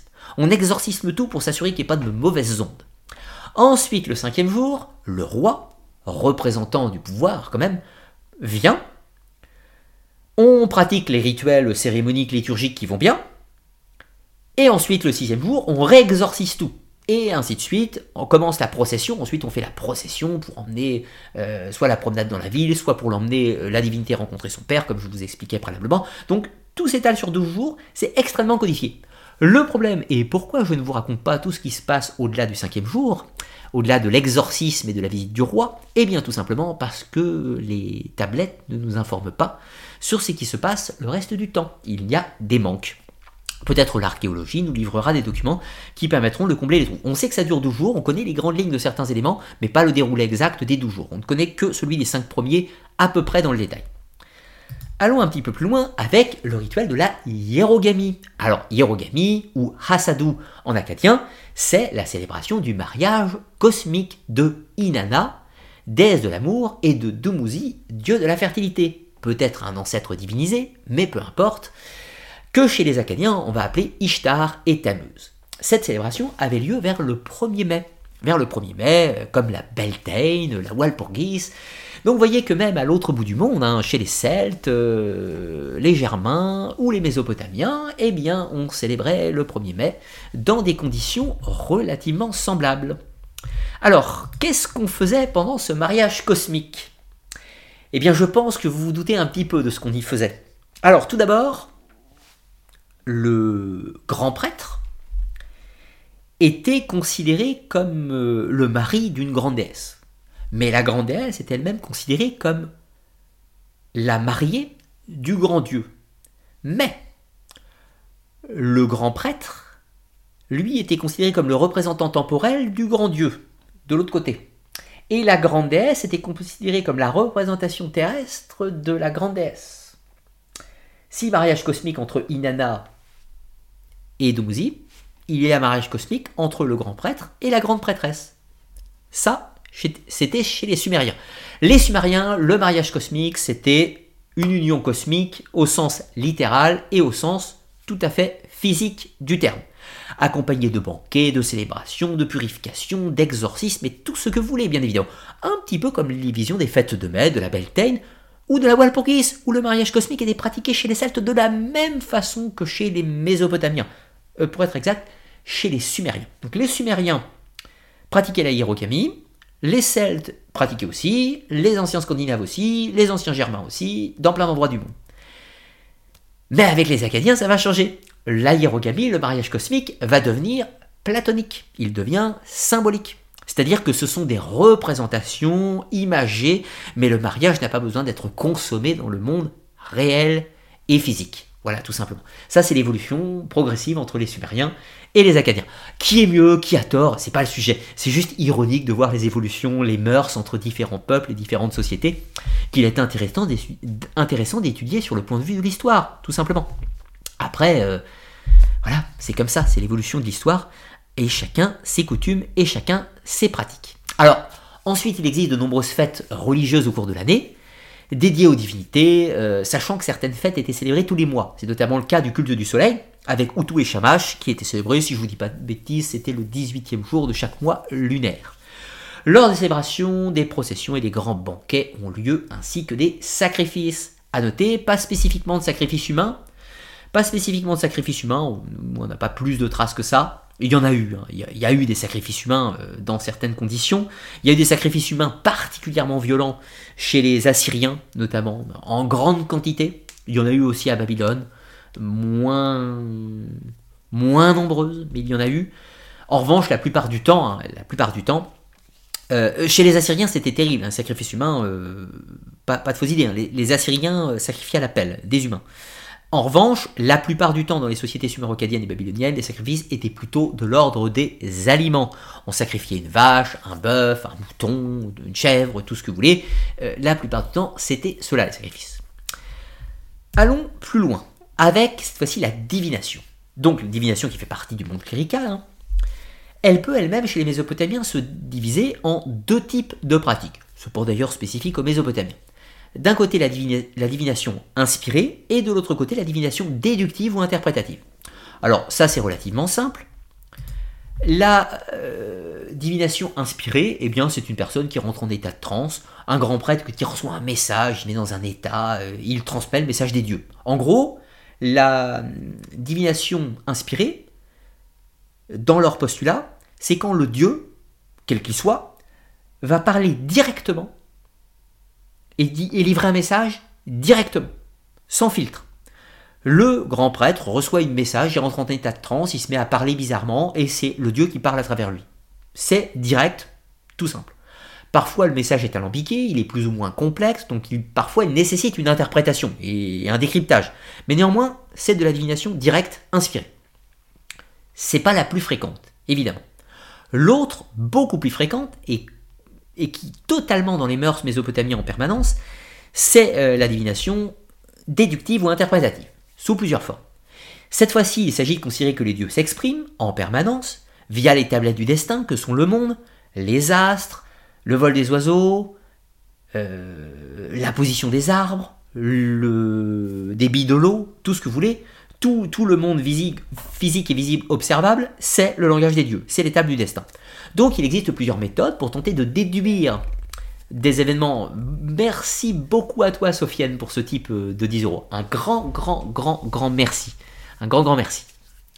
Donc, ces différentes méthodes de divination avaient pour but de lire les messages des dieux, de comprendre ce qu'ils voulaient nous dire, euh, de leur voler leur savoir, d'une certaine façon, un petit peu, de leur voler, de se dire je veux apprendre à connaître le destin, savoir ce qui va m'arriver à moi, à ma cité, à mon royaume, peu importe, et afin de bah, si c'est bien euh, de continuer, et puis si c'est pas très bien, de pouvoir faire des prières, des exorcismes, de conjurer le mal, ou d'éviter le mauvais sort, ou d'éviter un destin funeste pour réorienter le destin en demandant au Dieu un petit coup de plume sur la tablette du destin et de corriger tout ça. Alors, les principales méthodes, c'est les augures. Alors, les augures, ça consiste à analyser des éléments du réel, par exemple, analyser le vol des oiseaux, analyser euh, le mar de café de nos jours, à l'époque, il n'y avait pas de café hein, en Mésopotamie. Euh, analyser, je sais pas, euh, le goût de la cervoise, de la bière, il y avait de la bière en Mésopotamie. D'ailleurs, les mauvais brasseurs étaient noyés dans leur propre production. Hein. retenez bien cette information. Si le producteur de bière en Mésopotamie faisait un mauvais breuvage, il était condamné à être noyé dans sa bière. Ça, c'était écrit dans les codes de loi. Important. Donc, attention, les brasseurs à l'époque, ça rigolait pas. Euh, donc les augures consistent à analyser, observer les éléments du réel et à les interpréter dans un cadre divinatoire. Ensuite, l'hépatoscopie ou l'extispicine, je n'arrive pas à le dire, euh, là c'est un petit peu moins rigolo et un petit peu moins ragoûtant. Euh, ça consiste à analyser les entrailles des animaux, principalement le foie, puisqu'on considère que les dieux vont imprimer, écrire le destin dans ces entrailles et qu'on pourra les décoder. Une pratique qui s'est fait énormément en Mésopotamie et sera énormément pratiquée également chez les Étrusques au nord de l'Italie. Comme quoi et, dans de nombreux endroits de la planète. Hein. Alors ensuite vous avez trouvé, alors là ça devient rigolo, c'est la tératomancie ou la euh, physiognomonie. Alors la physiognomonie, ça c'est pas difficile, c'est l'analyse du corps humain. La tératomancie, ça c'est un petit peu plus rigolo, donc je vous partage. Évidemment, la physico, j'arrive pas à le dire, mais l'observation des corps humains consiste à dire, bah voilà, voilà un individu qu'on connaît pas, il entre dans le village, il a telle apparence, il a un regard sournois, le nez crochu, il a l'air mauvais, il regarde en bas, il nous évite, il est habillé tout en noir. Ça sent le mauvais présage. Eh oui. Inversement, voyez, euh, une jolie femme, voluptueuse, charmante et tout, c'est une promesse de fertilité. Je caricature, hein. mais voyez l'idée. L'autre terme que je vais retrouver, puisque je n'arrive pas à le prononcer lui non plus, la tératomancie, voilà, c'est l'analyse des nouveau-nés. Et oui, donc vous avez un bébé qui vient de naître, et on va regarder comment est le bébé. Est-ce qu'il a une grosse tête, une petite tête, une petite main, est-ce qu'il est difforme, est-ce qu'il est bien fait, tout ça? Et suivant comment il est, ça annonce de bons et de mauvais présages. On fait de la divination par les bébés, tout simplement. on les sacrifiait pas, enfin peut-être, peut-être, c'est possible dans certains cas, mais techniquement non. C'était juste la divination par rapport à quoi il ressemblait. Donc si le bébé était difforme, mal fichu, eh bien ça annonçait des présages funestes. Et si inversement le bébé était tout beau, bien rosé, etc., tout ce qui allait bien, en bonne santé, eh bien ça annonçait des présages heureux, tout simplement. Et tout un tas d'autres choses suivant les jours de naissance, l'heure, comment ça se passait, dans quelles conditions, est-ce que ça c'est bon, bon sens, pas de problème de santé, est-ce qu'il respire bien, la couleur des yeux, etc. Tout était analysé sur l'enfant, et c'était une des divinations les plus pratiquées en Mésopotamie. Voilà. En même temps, il faisait beaucoup d'enfants, puisque c'était pour servir les dieux. Rappelez-vous. Hop là. Je m'étais trompé de scène. Excusez-moi. Ensuite, vous avez trouvé bon, l'astrologie. L'astrologie ne venait pas m'étendre dessus. J'en ai parlé longuement. C'est l'analyse des astres, tenter de comprendre les, mouvements des astres visibles, l'interprétation, les anticiper, euh, les configurations qui permettent euh, des présages heureux ou malheureux. Pareil, l'oniromancie, je ne m'étends pas dessus, c'est l'interprétation des rêves. Euh, je ne m'étends pas dessus pour une raison, en fait, relativement, relativement simple, c'est que j'ai une vidéo prévu sur l'oniromancie qui devrait sortir dans quelques temps. Et de ce fait, devrait répondre en partie à vos questions sur l'interprétation des rêves. Donc les rêves, des messages envoyés par les dieux. C'est quand même intéressant parce que du coup, l'oniromancie peut être à cheval entre la divination déductive et la divination inspirée. Parce que si c'est les dieux qui envoient des messages dans les rêves, eh ben, on les reçoit directement. C'est un langage direct. Donc c'est euh, c'est inspiré. C'est pas déductif. En revanche, ça peut être déductif si c'est alambiqué et qu'on doit travailler sur ce rêve pour le comprendre. Voilà. Donc c'est un petit peu à cheval entre les deux. Alors notons que dans les premiers temps, c'est-à-dire principalement euh, fin troisième millénaire, début deuxième, la divination la plus pratiquée, la plus pratiquée de toutes en Mésopotamie, c'est l'hématoscopie, c'est l'étude des entrailles des animaux. Mais progressivement, l'astrologie va la supplanter, va devenir la plus pratiquée, avec de nombreux collèges de sages qui se réunissent sur les ziggourats pour observer le ciel, pour comprendre, anticiper les événements sur du très très long terme, hein. sur. Euh, et, euh, et du coup, à la fin du milieu du premier millénaire, l'astrologie a complètement supplanté euh, l'hématoscopie. C'est devenu la divination la plus pratiquée en Mésopotamie. D'ailleurs, j'en touche un mot, un petit pas de côté, mais la fin du monde. Euh, les Mésopotamiens euh, n'ont pas spécialement d'intérêt pour la fin du monde. Déjà, vous imaginez la vision de la mort chez les Mésopotamiens, alors la fin du monde, c'est quelque chose de très lointain pour eux. En revanche, ils ont quand même profité dans les calculs. Dans les calculs, je ne vais pas vous refaire tout le schéma, mais grosso modo, à leur époque, c'est-à-dire à peu près 1000-2000 ans avant notre ère, la fin du monde était censée se prévoir dans 43 000 ans. Donc 43 000 ans, ce qui nous laisse encore à peu près 41 000, d'après les calendriers mésopotamiens. Voilà, donc ça va sur ce point. Allons un petit peu plus loin. Ah oui, quelques petites représentations hein, pour voir un petit peu à quoi tout ça ressemble, tout ceci ressemble. Là, ce sont des maquettes de foi divinatoires, donc euh, qui sont des grilles de lecture, des grilles d'apprentissage pour comprendre qu'est-ce qu'on peut lire et qu'est-ce qu'on doit lire dans les entrailles des animaux. Là, c'est un disque avec des inscriptions qui fait un présage basé sur euh, l'hématoscopie, euh, sur la chute de la cité d'Akkad, en l'occurrence. Et là, ici, vous avez une tablette d'une consultation euh, d'une hépatoscopie, euh, hépatoscopie d'entrailles où toute l'interprétation, toute la prophétie a été retranscrite. Ici, vous avez de la divination astrologique avec un petit cercle où sont gravés tout un tas de configurations des astres pour tenter d'anticiper l'avenir. Et là, c'est sous une forme plus classique, plus ancienne, hein, bien évidemment. Enfin, plus ancienne, pas de beaucoup, remarque, hein, en l'occurrence. Euh, pas de beaucoup en l'occurrence, euh, et qui euh, traduit pareil des, traités d'astrologie. Mais là, c'est un traité, c'est-à-dire que c'est vraiment qui explique le fonctionnement de l'astrologie. C'est plus un traité au sens éducatif, alors que l'autre c'est une prédiction. Voilà, pour voir un petit peu la, nuance entre les deux. Finissons maintenant avec la dernière partie, c'est l'exorcisme. Et l'exorcisme, cela pose déjà une question. C'est le problème du mal. Si on exorcise si on exorcise quelque chose, c'est qu'on veut chasser quelque chose. Alors, qu'est-ce qu'on veut chasser? Eh bien, responsable de tous les maux, il y a deux possibilités. La première, ce sont les démons, bien entendu. Alors, le mot est complètement anachronique. Le terme démon n'existe pas à proprement parler chez les Mésopotamiens, il n'existe pas de terme générique, global, pour les démons. Ils ont tout un tas de noms différents, parfois des familles, ils sont plusieurs, des cohortes, etc. Mais il n'y a pas un nom générique pour définir les démons. En revanche, ce sont des êtres qui sont supérieurs aux humains, qui vivent dans une existence plus complexe, mais qui ne sont pas non plus des dieux. Donc ce sont des êtres intermédiaires entre les dieux et les humains. Pire encore, il se trouve que ces démons peuvent agir de leur propre fait, mais peuvent également agir en tant qu'intermédiaires des dieux. Donc, dans le cas où ils sont responsables du mal, eh bien un démon peut venir vous maudire tout simplement parce qu'il est méchant et qu'il aime ça, voilà. Mais inversement, un dieu peut vous envoyer sur vous un démon afin de vous maudire, de vous infliger une maladie, euh, une tourmente, quelle qu'elle soit. Pourquoi? Alors les raisons sont variables. La première raison, on pourrait se dire, bah après tout, les dieux, c'est pas nos copains, c'est les patrons. C'est les patrons, et nous sommes à leur service. Donc si vous les servez mal, ils peuvent vous envoyer un démon. Mais des fois, euh, vous n'avez rien fait de mal, et pourtant, un dieu vous maudit. Du moins, c'est ce que les devins euh, disent. Pourquoi? Eh ben, Peut-être tout simplement parce que la divinité en avait envie. Ils sont par nature inconnaissables, donc leurs volontés sont inconnaissables aux hommes. Dans les cas où une divinité a maudit un individu, que celui ne comprend pas pourquoi il est maudit, eh bien, ce dernier va tenter de comprendre. Il va faire une supplique pour dire pourquoi m'as-tu maudit, etc. Tout ça. Merci beaucoup à toi Roxane pour le don sur euh, YouTube cette fois-ci. Un grand, grand merci à toi pour ce soutien. Alors, du coup, il y a plusieurs raisons qui font que les dieux peuvent maudire ou que les démons peuvent maudire tout simplement. Hein. Euh, parfois euh, semblent légitimes, parfois ne le sont pas. Parfois c'est simplement par malice, tout simplement. Mais il y a d'autres candidats au mal. C'est les étémous. Et oui, les fantômes des morts, ou l'âme des morts qui restait piégée sur terre. Ces âmes des morts, restées piégées sur terre, ne peuvent pas atteindre le repos final, et donc peuvent tourmenter les vivants.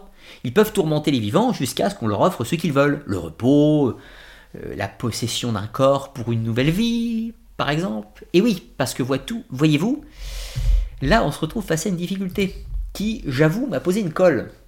Moi, au début, j'ai lu les travaux classiques sur la Mésopotamie, qui me disent les étémous, ce sont des fantômes, ils sont piégés sur Terre, ils peuvent pas rejoindre les enfers.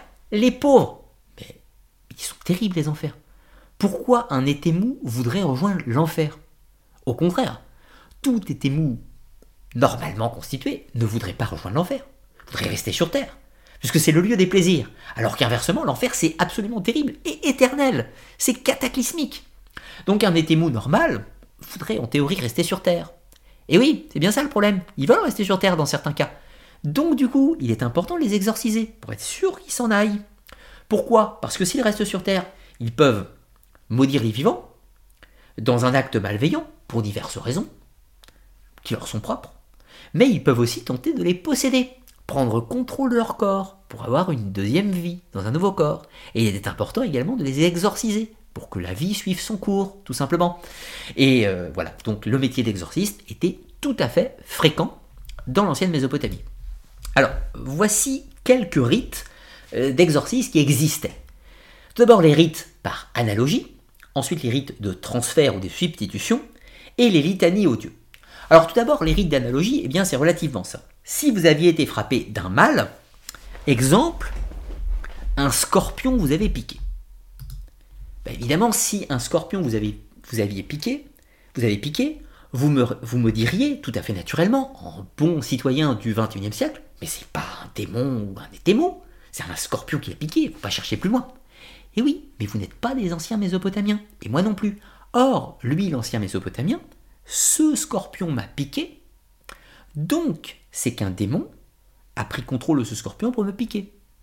Ou qu'un étémou a pris possession du corps du scorpion pour me piquer. Donc, je suis maudit.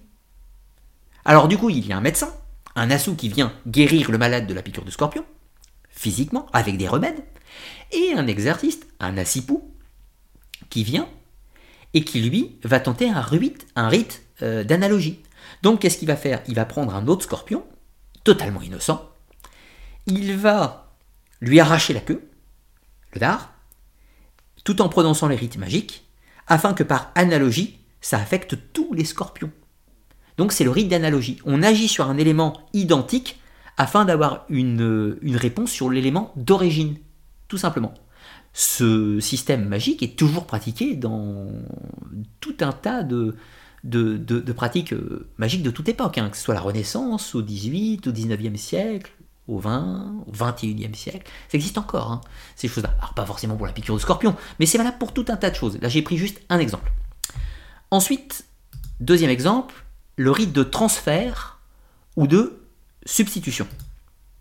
Le rite de transfert ou de substitution. Celui-là, il est beaucoup plus rigolo. Quand vous êtes maudit, quelle que soit la malédiction, vous pouvez dévier cette malédiction en l'envoyant sur quelqu'un d'autre ou sur autre chose. Alors, dans certains cas, on l'envoyait dans une petite statuette. On fabriquait une petite statuette comme les poupées vaudou, les dagides, les voultes, suivant les noms. Et donc on faisait un rite afin que le sortilège ou la malédiction sorte de son corps, soit, euh, soit interrompu, dévié pour aller dans la statue, mais si elle est déjà dans le corps, pour la sortir du corps la mettre dans la statue qui subira la malédiction à la place de l'individu. Mais on pouvait faire d'autres choses. Exemple, prendre un autre individu. Ça, on le retrouve en Assyrie on a plusieurs rites où on trouve le roi d'Assyrie, qui, les, devins, alors je vous raconte l'histoire euh, en résumé, hein, les devins ont identifié une menace sur le roi d'Assyrie. Ils ont repéré que la conjonction des astres, etc., une malédiction va s'abattre là sur le roi d'Assyrie. Tel jour, telle date. Donc qu'est-ce qu'on fait? L'armée de devins et d'exorcistes autour du roi se rassemble, ils réfléchissent à ce qu'ils vont faire, ils vont voir le roi, lui explique tout ça. Ils vont faire un rite de transfert. Mais c'est quand même un roi. Petite statuette, ça sera pas suffisant. Non. Donc, ils prennent le roi, ils lui enlèvent ses vêtements royaux. Ils le purifient, exorcisent, tout. Ils l'habillent de vêtements de paysans. De l'autre côté, ils vont aller chercher un paysan soit un ennemi prisonnier au combat, un combattant qui a été capturé, un ennemi, ou alors un volontaire, une personne qui donne de sa personne pour prendre la place du roi et subir le sort à sa place, donc cet individu euh, sélectionné d'une façon ou d'une autre, on va lui, euh, lui donner les vêtements royaux, on va faire les rites, et pendant un court instant, il est considéré comme le roi. Et la malédiction va s'abattre sur lui à la place du vrai souverain qui lui est en paysan et attend que ça passe pour reprendre ses vêtements, si je puis dire. Voilà, enfin les vêtements on va les brûler, hein. vous doutez bien que c'est d'autres qu'on va prendre puisqu'ils sont euh, affectés par le mal, possiblement, bien évidemment. Alors, ensuite, le troisième, c'est les litanies des dieux. Je ne m'étends pas sur celle-ci, tout simplement parce que ce sont de longues prières, un peu comme le rite romain euh, dans l'exorcisme catholique. Hein. Ce, sont, euh, ce, sont, bien évidemment de grandes prières euh, très longues. Alors là, ce sont quelques objets qui ont rapport avec ces rites d'exorcisme. Là, vous avez certainement reconnu Pazuzu, cette petite statuette que vous voyez là. Pazuzu, ce démon ailé, à 4 ailes, il a une particularité en Mésopotamie, c'est qu'il est le chasseur de démons. Il est un démon invoqué pour chasser les autres démons, ce qui est assez particulier. Alors paradoxalement, c'est le démon qui a été choisi dans le film L'Exorciste, euh, alors que c'est un peu bidon, parce que c'est dommage d'avoir choisi Pazuzu, puisque Pazuzu est censé justement être un démon qui chasse les autres démons. Un peu dommage pour le film L'Exorciste, mais c'est vrai qu'avec son allure repoussante, etc. Et puis on a de nombreuses statues de Pazuzu, puisqu'il était très très très très invoqué. Évidemment, c'était un démon, une force intermédiaire, comprenez, entre Dieu et homme, qui permettait de chasser les mauvais esprits, les étémous, les démons et tout ce que vous voulez. Et particulièrement les euh, particulièrement une démone toute puissante qui s'appelait Lamastou, et ses enfants, les Lilitou. Lilitou, qui va donner le nom de Lilith, notamment, chez les Hébreux. Donc Lilitou, qui était un démon qui agressait les nouveau-nés, qui tuait les enfants, qui s'en prenait à tout un tas de gens avec son armée de Lilitou, bien évidemment. Et on appelait Pazuzu pour la chasser très loin. On avait des amulettes où étaient gravés les mythes afin euh, de rendre les effets plus efficaces. Excusez-moi, je buvais encore une gorgée. Et normalement, nous sommes arrivés à la conclusion de cette conférence qui a duré un petit peu plus de 2h30. Alors je vais aller voir un petit peu si j'ai si j'ai repéré quelques petites euh, questions quelques petites questions. Avant de chercher, euh, de chercher les questions dans le chat, je vais quand même euh, vous parler de la prochaine émission de l'Academia. Alors, l'émission de l'Académie, je vous rappelle, ce sont les émissions payantes, les émissions payantes qui sont disponibles pour les contributeurs du Tipeee. Tipeee est un site de financement participatif hein, qui me permet, bien sûr, vous l'aurez compris, de continuer mon activité. Je vous partage le lien dans le chat un court instant. Je remercie déjà les personnes qui m'ont soutenu au cours de cette soirée. Donc évidemment, je vous rappelle, il y a trois vidéos gratuites sur la chaîne tous les mois et une vidéo avec un extrait seulement sur YouTube et une version complète pour les contributeurs du Tipeee, disponible en précommande pour un type de 3 euros minimum, donc précommande, c'est-à-dire avant la sortie de la vidéo. La date de sortie est relativement simple à connaître, c'est mercredi prochain. Et à partir du moment de, sortie de la vidéo, cette, euh, sera disponible au tarif classique, c'est-à-dire de 5 euros. Alors cette prochaine émission traitera euh, de la gnose, de l'hermétisme et de la cabale, mais en réalité par un manque de place sur la bannière, elle traitera aussi du soufisme, elle traitera aussi du gnosticisme, elle traitera en fait, comprenez-le, des courants ésotériques, des grandes traditions de l'ésotérisme au cours du temps. Principalement gnose, hermétisme, cabale et soufisme. Le sous-titre c'est les traditions ésotériques face au monde moderne. Comme je vous en avais parlé récemment euh, dans ma dernière, euh, dans ma dernière FAQ, euh, j'aborde un nouveau cycle d'académia. Les anciennes vont continuer à exister, hein. je produire encore des académias comme je le faisais avant, mais là j'aborde un nouveau format un petit peu d'académia, euh, qui est encore en construction, je ne sais pas si je vais le proposer en live ou en émission enregistrée. Cela va se décider euh, dans les 2-3 jours à venir. mais cette émission sera beaucoup plus personnelle, où je vais vous parler de mes points de vue et quasiment que de ça. Je vais faire rapidement un petit historique du sujet, bien évidemment, pour contextualiser, comprendre de quoi on parle, de quelle époque on parle, de qui on parle, ça c'est fondamental. Mais ensuite, je vous parlerai de ce que je pense, de ce que je fais dans certains cas, euh, comment je me place par rapport à ces, à ces, euh, à ces concepts.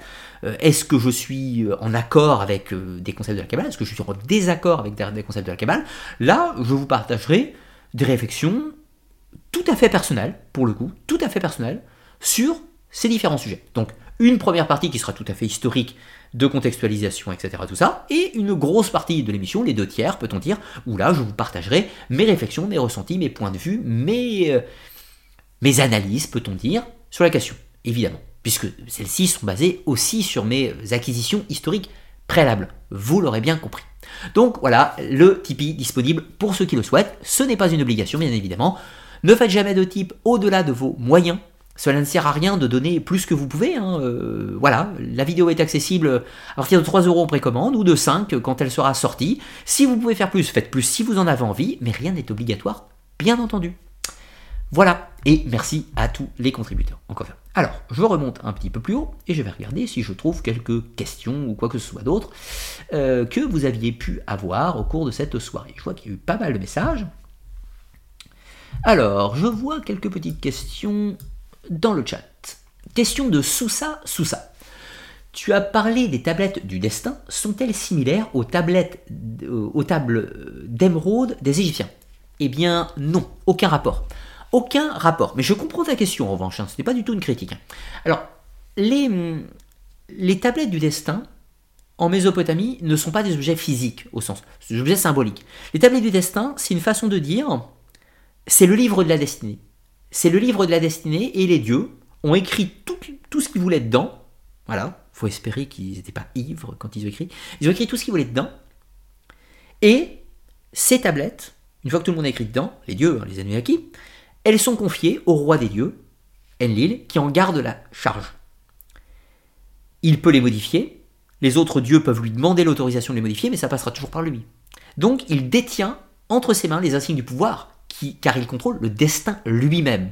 Donc l'avenir du monde, la temporalité, l'espace et le temps, peut-on dire. Complètement démurgique. Inversement, la table d'émeraude euh, est un texte qu'on attribue mythologiquement à Hermès Trismégiste. En réalité, la table d'émeraude est un fragment de texte euh, qui nous sera connu par différents vecteurs. J'ai fait une émission sur le sujet hein, que vous pouvez retrouver euh, sur la chaîne, qui est un texte de la tradition dite de l'hermétisme et qui et euh, un texte qu'on pourrait qualifier dans les religions dites révélées, plus ou moins, c'est une sorte de texte mystique, ésotérique, et qui présente le cheminement d'un individu pour se connecter ou retrouver sa nature divine perdue.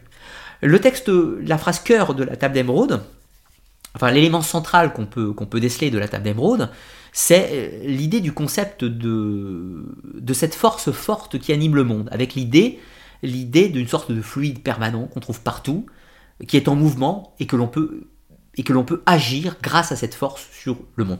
Donc la table d'émeraude appartient au courant de l'hermétisme, donc c'est un livre à tendance ésotérique, alors que les tablettes du destin sont quelque chose qui ne sont pas du monde, du monde humain, c'est quelque chose du monde divin, c'est le livre du visible, pourrait-on dire, euh, détenu par Enlil en l'occurrence. Donc l'un est un objet physique, un texte philosophico-hermétique, et l'autre est un concept mythologique ou théogonique même, en l'occurrence.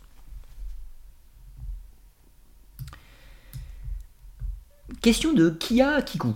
L'islam s'est-elle inspiré des Anunnaki, de leur culture euh, Oui et non, en fait. Oui et non. Euh, d'une certaine façon, de façon simple, non. Pourquoi? Parce que l'islam prend naissance au 7e siècle de notre ère, et les Anunnaki on arrête d'avoir une importance, arrête d'avoir de l'importance solide en Mésopotamie, sensiblement à partir du, du 4e siècle avant notre ère. Pourquoi au IVe siècle avant notre ère? Alors là, c'est la conquête d'Alexandre Grand. Avant, il y avait les Perses. Mais les Perses se sont massivement convertis, dans une certaine mesure, aux, religions mésopotamiennes. Donc, elles sont restées un petit peu dans leur essence. Certes, ils ont apporté leur propre religion, le masdéisme, qui est autre chose, euh, mais les religions mésopotamiennes sont encore très vivaces. Quand les Grecs sont arrivés, il y a eu l'apport de la philosophie grecque. Alors certes, les Grecs ont pris énormément de choses aux Mésopotamiens, mais les Mésopotamiens ont à leur tour pris des choses aux Grecs, et notamment l'apport de la philosophie grecque, avec le concept que tout ceci est une image, des représentations mentales et tout un tas d'autres choses, des concepts et des allégories. Donc du coup, les Anunnaki ont perdu leur substance en tant que divinité première, et on est arrivé sur des concepts beaucoup plus philosophiques des Grecs, si je puis dire. Ensuite, c'est la conquête, les Romains, les Séleucides, les Romains, peu importe. Après, c'est les Parthes. Alors, les Parthes, eux, ramènent un coup de masdéisme et même de zoroastrisme après dans ce secteur.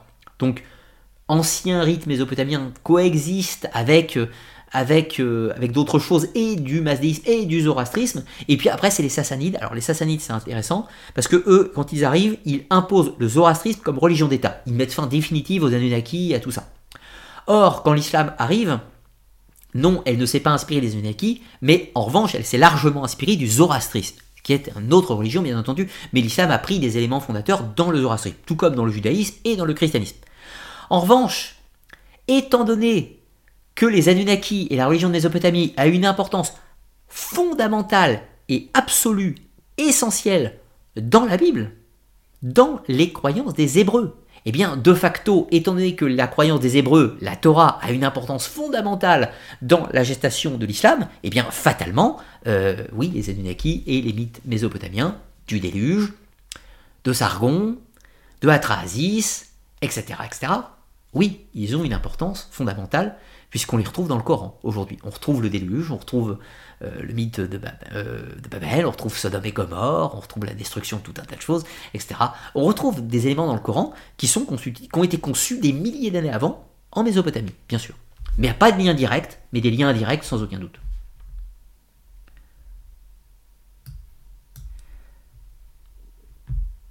Alors, est-ce que je vois d'autres questions? Je ne sais pas si vous les posez à moi, vous les posez peut-être à vous dans le chat d'ailleurs.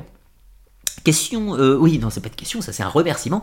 Question, euh, euh, un grand remercie à Monsieur Mayouf pour ton don sur le, chat de YouTube. Ah, une petite pression, faites attention quand même, hein. comme c'est indiqué, préférez quand même Tipeee si vous faites des dons, préférez Tipeee, parce qu'à la fin, avec Tipeee, vous avez une académia, c'est-à-dire vous avez des vidéos payantes en plus. Je vous remercie énormément de vos dons sur YouTube, mais préférez toujours le Tipeee. Ça vous offre une contrepartie beaucoup plus intéressante, puisque euh, là, avec euh, YouTube, je ne peux pas vous retrouver pour les liens d'académia, etc. Tout ça. Donc, merci, un grand merci à toi, mais la prochaine fois, fais-le directement sur Tipeee, ça sera beaucoup plus simple.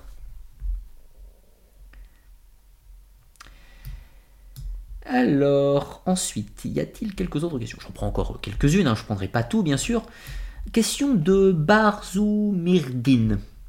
La religion suméro-acadienne a-t-elle une descendance actuellement ou a-t-elle une idée de la date ou a-t-on une idée de la date de sa disparition? Complète Je ne parle pas de ses inspirations pour l'Ancien Testament. Euh, je, pense avoir répondu euh, avant, elle disparaît euh, totalement avec l'arrivée des Sanatides, avec l'arrivée des Sassanides.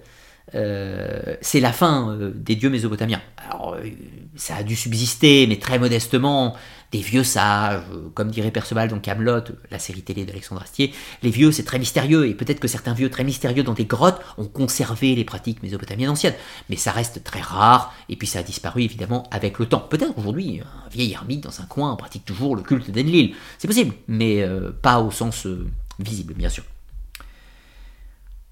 Alors, est-ce que je vois d'autres questions?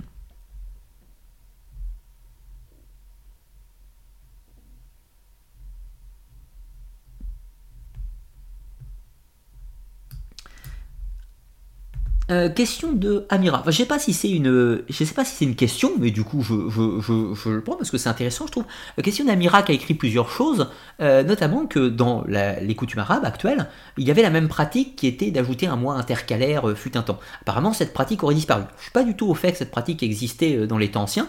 en tout cas, en tout cas, euh, à l'heure actuelle, euh, il n'y a pas l'idée du mois intercalaire dans l'islam, puisque le calendrier se décale euh, par rapport à l'année solaire tous les ans, me semble-t-il. Je ne suis pas expert du calendrier musulman, très très loin de là, mais il me semble en tout cas qu'il n'y a pas cette correction qui se fait régulièrement. En revanche, oui, il est vrai que les musulmans ont un, un calendrier lunaire, de la même façon que les anciens Mésopotamiens avaient un calendrier lunisolaire. Et oui, c'est la différence, puisqu'il y a un calendrier lunaire au niveau des mois, mais solaire grâce à ces mois intercalaires, etc. Donc lunisolaire est un terme plus adapté, alors que dans l'islam, c'est un calendrier lunaire.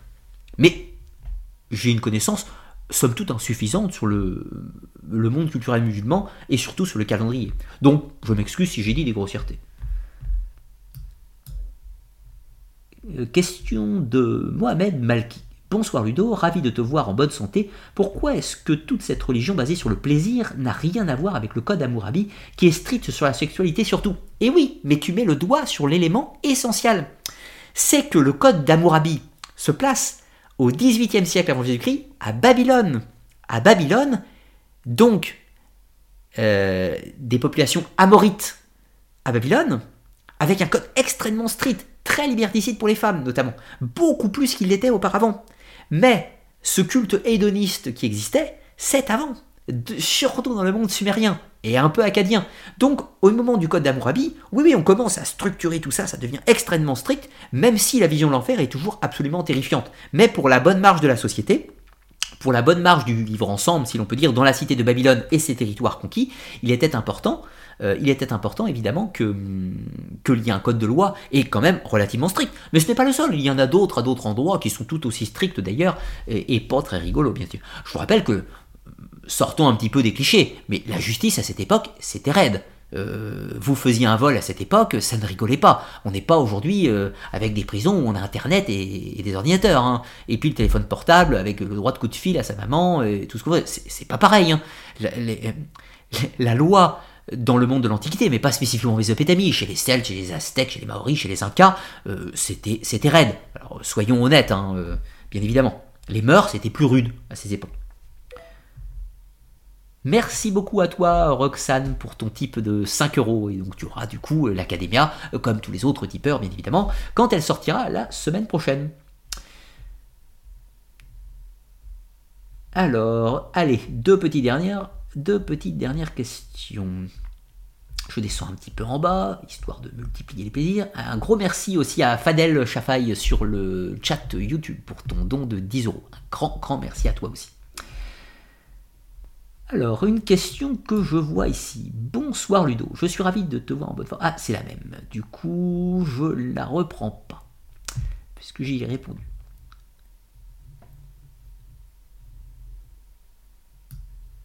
Euh, Celle-là rentre pas vraiment dans le cadre. Euh, là, j'ai l'impression qu'il y a une question. Beaucoup de similitudes avec les religions monothéistes. Même les poèmes ressemblent beaucoup aux textes coraniques que je connais. Comment jugerez-vous cette étrange similitude? Eh bien tout simplement parce que merci beaucoup à toi Poséidon pour ton, type de zéro. Un grand, grand merci aussi. Pareil, tu auras l'Académia, évidemment, mais avec ton type, tu pourras euh, m'écrire. Euh, bah, je ne peux pas t'envoyer évidemment les contreparties, mais après émission, n'hésite pas à me marquer les vidéos que tu veux avec ta contrepartie, bien évidemment. Je ne vais pas préciser pour tous les autres, mais c'est pareil. Évidemment. Euh, oui, pour revenir à la question. Donc, on retrouve des ressemblances dans, la, euh, dans, la, dans les poésies, la, littérature, les prières, etc. C'est tout à fait normal. Mais la question, c'est qui inspire l'autre? euh, Le Coran est un texte qui date du 7e siècle de notre ère. Les prières mésopotamiennes datent de parfois 500, 500 euh, ans, parfois 1000, parfois 2000, parfois 3000, parfois 2500 ans avant Jésus-Christ. Donc, qui précède l'autre? C'est bien évidemment les prières du judaïsme, du christianisme et de l'islam qui se sont inspirés des prières mésopotamiennes. En revanche, euh, clairement, la religion mésopotamienne n'est pas du tout un monothéisme. Ça, c'est réellement un polythéisme avec une représentation tout à fait multiple de la divinité euh, et avec une origine très difficilement cernable. L'origine de l'humain et du monde est, discernable. L'origine des dieux est très très très obscure quand même en Mésopotamie. Euh, il reste pas mal de travail si je puis dire. Question, ça sera la dernière, question de Sophienne. Euh, les religions cananéennes s'inspirent-elles des religions mésopotamiennes? Oui, clairement, euh, on trouve des liens tout à fait évidents. Alors en fait, ça s'explique hein, au cours du temps, puisque quand euh, Sargon d'Akkad crée son empire, on est 2300 ans avant Jésus-Christ à peu près. Or, à ce moment-là, en Canaan, Liban, Israël, Syrie, tout ce, territoire un petit peu, et même nord de l'Égypte, hein, pour faire simple, tout ce territoire-là est déjà en contact avec l'Égypte aussi à cette époque. Avec Byblos, notamment. Byblos au Liban est en contact avec l'Égypte. Mais Sargon d'Akkad pousse l'influence jusque là-bas.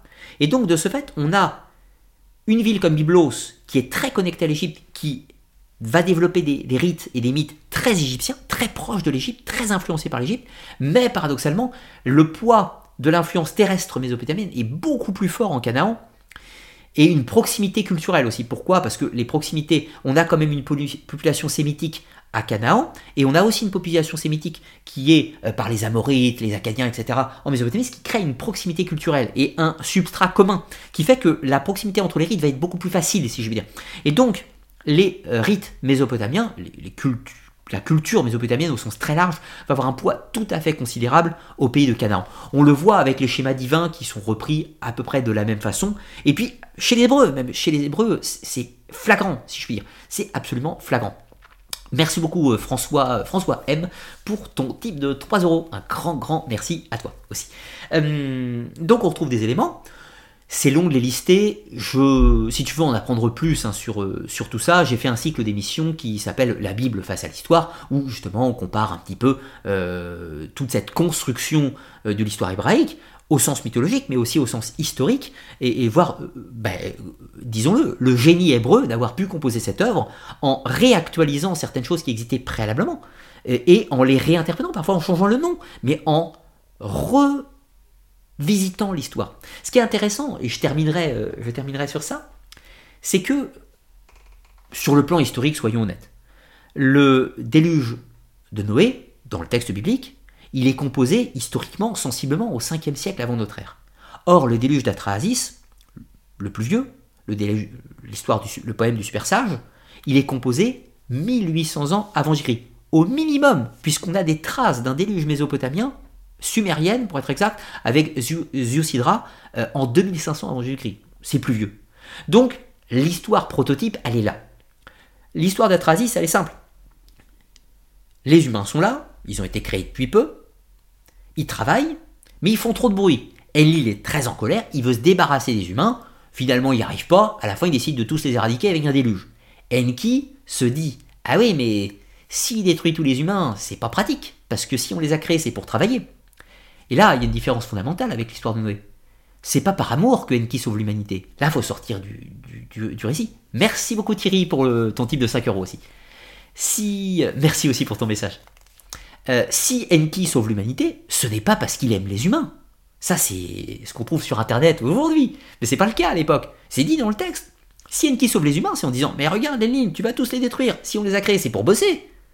Donc faut pas les détruire. Donc qu'est-ce qu'il fait? Voyons qu'Enlil balance le déluge avec les tablettes du destin. Et eh bien Enki dit Bon, faut que je trouve un truc? Alors il dit euh, Il trouve Atrahasis. Il lui dit Voilà, construis ça, vite fait, machin, comme ça, comme ça, comme ça, tu vas survivre. L'humanité est sauvée et puis, Enlil, après avoir fait le déluge, se dit dans les tablettes Ah ouais, c'est vrai que j'ai peut-être été un peu fort, j'ai détruit tout le monde, mince, qu'est-ce qu'on va manger? Qu'est-ce qu'on va boire? On va être. Euh, on va crever de faim. C'est terrible. Vous voyez l'idée?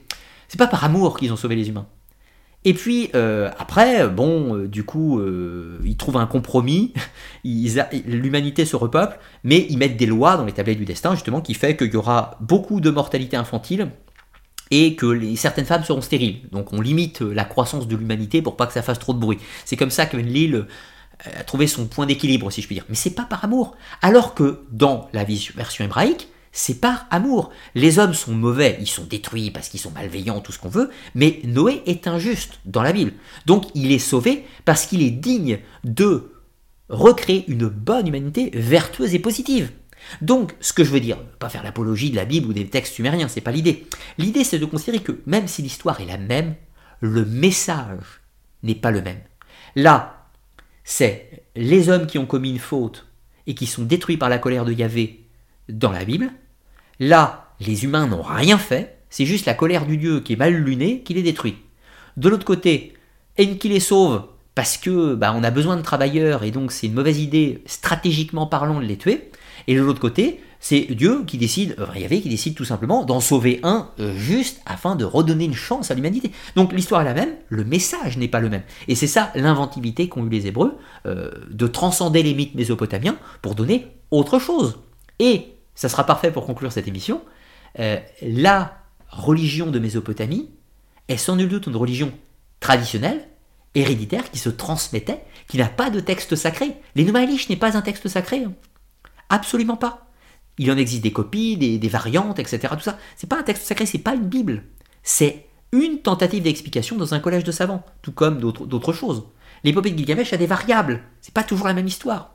Donc, c'est une religion traditionnelle héréditaire qui s'est transmise. Et puis un jour, elle s'est transmise au peuple hébreu. Ce peuple hébreu, que ça soit Moïse ou un autre personnage ou un groupe, peu importe, on s'en fiche. Historiquement, c'est un, je suis pas là pour parler toute tout l'autopsie historique du personnage de Moïse. Je l'ai déjà fait dans une autre émission. Mais peu importe. Disons le Moïse au sens légendaire.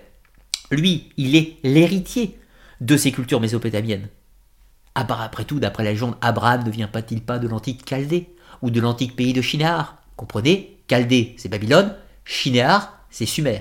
Donc tout est dit dans la Bible. Là, Abraham, le porteur de connaissances, vient de l'antique Sumer et de l'antique Babylone. Tout est dit. Ça arrive dans les mains par un jeu jusqu'à Noé, euh, Moïse, pardon, excusez-moi, je me perds avec tout ça, Moïse, qui du coup fait passer cette religion traditionnelle en une religion historique, avec un texte fondateur sur lequel on peut s'appuyer, etc., au cours du temps. Un socle fixe, etc. Et puis plus tard, christianisme, etc., je passe les détails. Voici l'histoire de la religion de Mésopotamie, qui est morte, qui a disparu, mais qui a tellement donné à l'humanité. J'espère que vous aurez apprécié cette richesse culturelle, ces, concepts, ces représentations. Vous imaginez quand même un peuple qui lavait les dieux, qui faisait prendre ses bains aux dieux, qui les habillait avec des ornements, des couleurs pour l'été, pour les saisons. C'est absolument fascinant. Les exorcistes, les devins qui tentaient de conjurer le destin, d'éviter le mal, d'éviter le malheur, d'apporter le bien.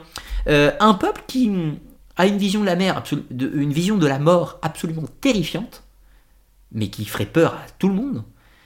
Et paradoxalement, des gens qui, dans cet état de fait, ont trouvé leur joie dans les plaisirs terrestres, encadrés par des lois, mais dans les plaisirs terrestres.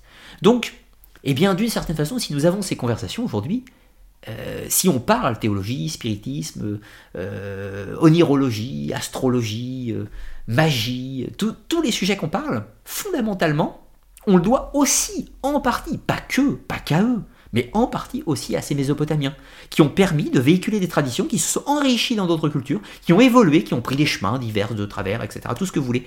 Et c'est un des maillons de la grande histoire de l'humanité, si je puis dire, qui nous constitue aujourd'hui, tout simplement. Voilà, dans tous les cas, j'espère que vous aurez passé un bon moment. Petite... Euh, petite... Euh, voilà, petite information pour clore cette émission. Euh, j'ai beaucoup parlé de la Mésopotamie sur la chaîne, vous trouverez de nombreuses émissions, des émissions à caractère plus historique, des émissions à caractère plus mythologique, des émissions plus techniques. Donc voilà, pour les passionnés de Mésopotamie, vous trouverez pas mal d'émissions sur la chaîne qui traitent de ce sujet. Une petite bibliographie avec une photo de notre cher Jean Bottero, décédé aujourd'hui, mais qui fut un des plus grands euh, connaisseurs de la Mésopotamie et Cocorico, c'était un Français donc qui euh, a écrit de nombreux livres sur le sujet, dont j'ai cité plusieurs, La plus vieille religion, Mésopotamie, Mésopotamie d'écriture, La raison les dieux, Jean Bottero, L'épopée de Gilgamesh, Le grand homme qui ne voulait pas mourir, et on comprend pourquoi. Euh, d'autres livres, Ariatama Cole, pour ceux qui sont plus intéressés par l'aspect mythologique, vous aurez les principaux récits qui sont retranscrits, etc. Merci beaucoup Alma Blue pour ce type de 3 euros, merci beaucoup.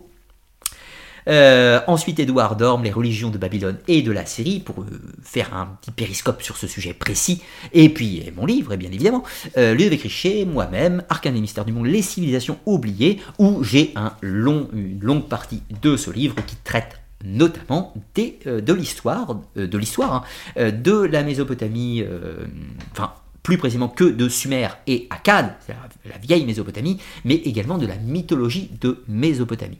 Donc pour ceux qui voudraient en savoir plus.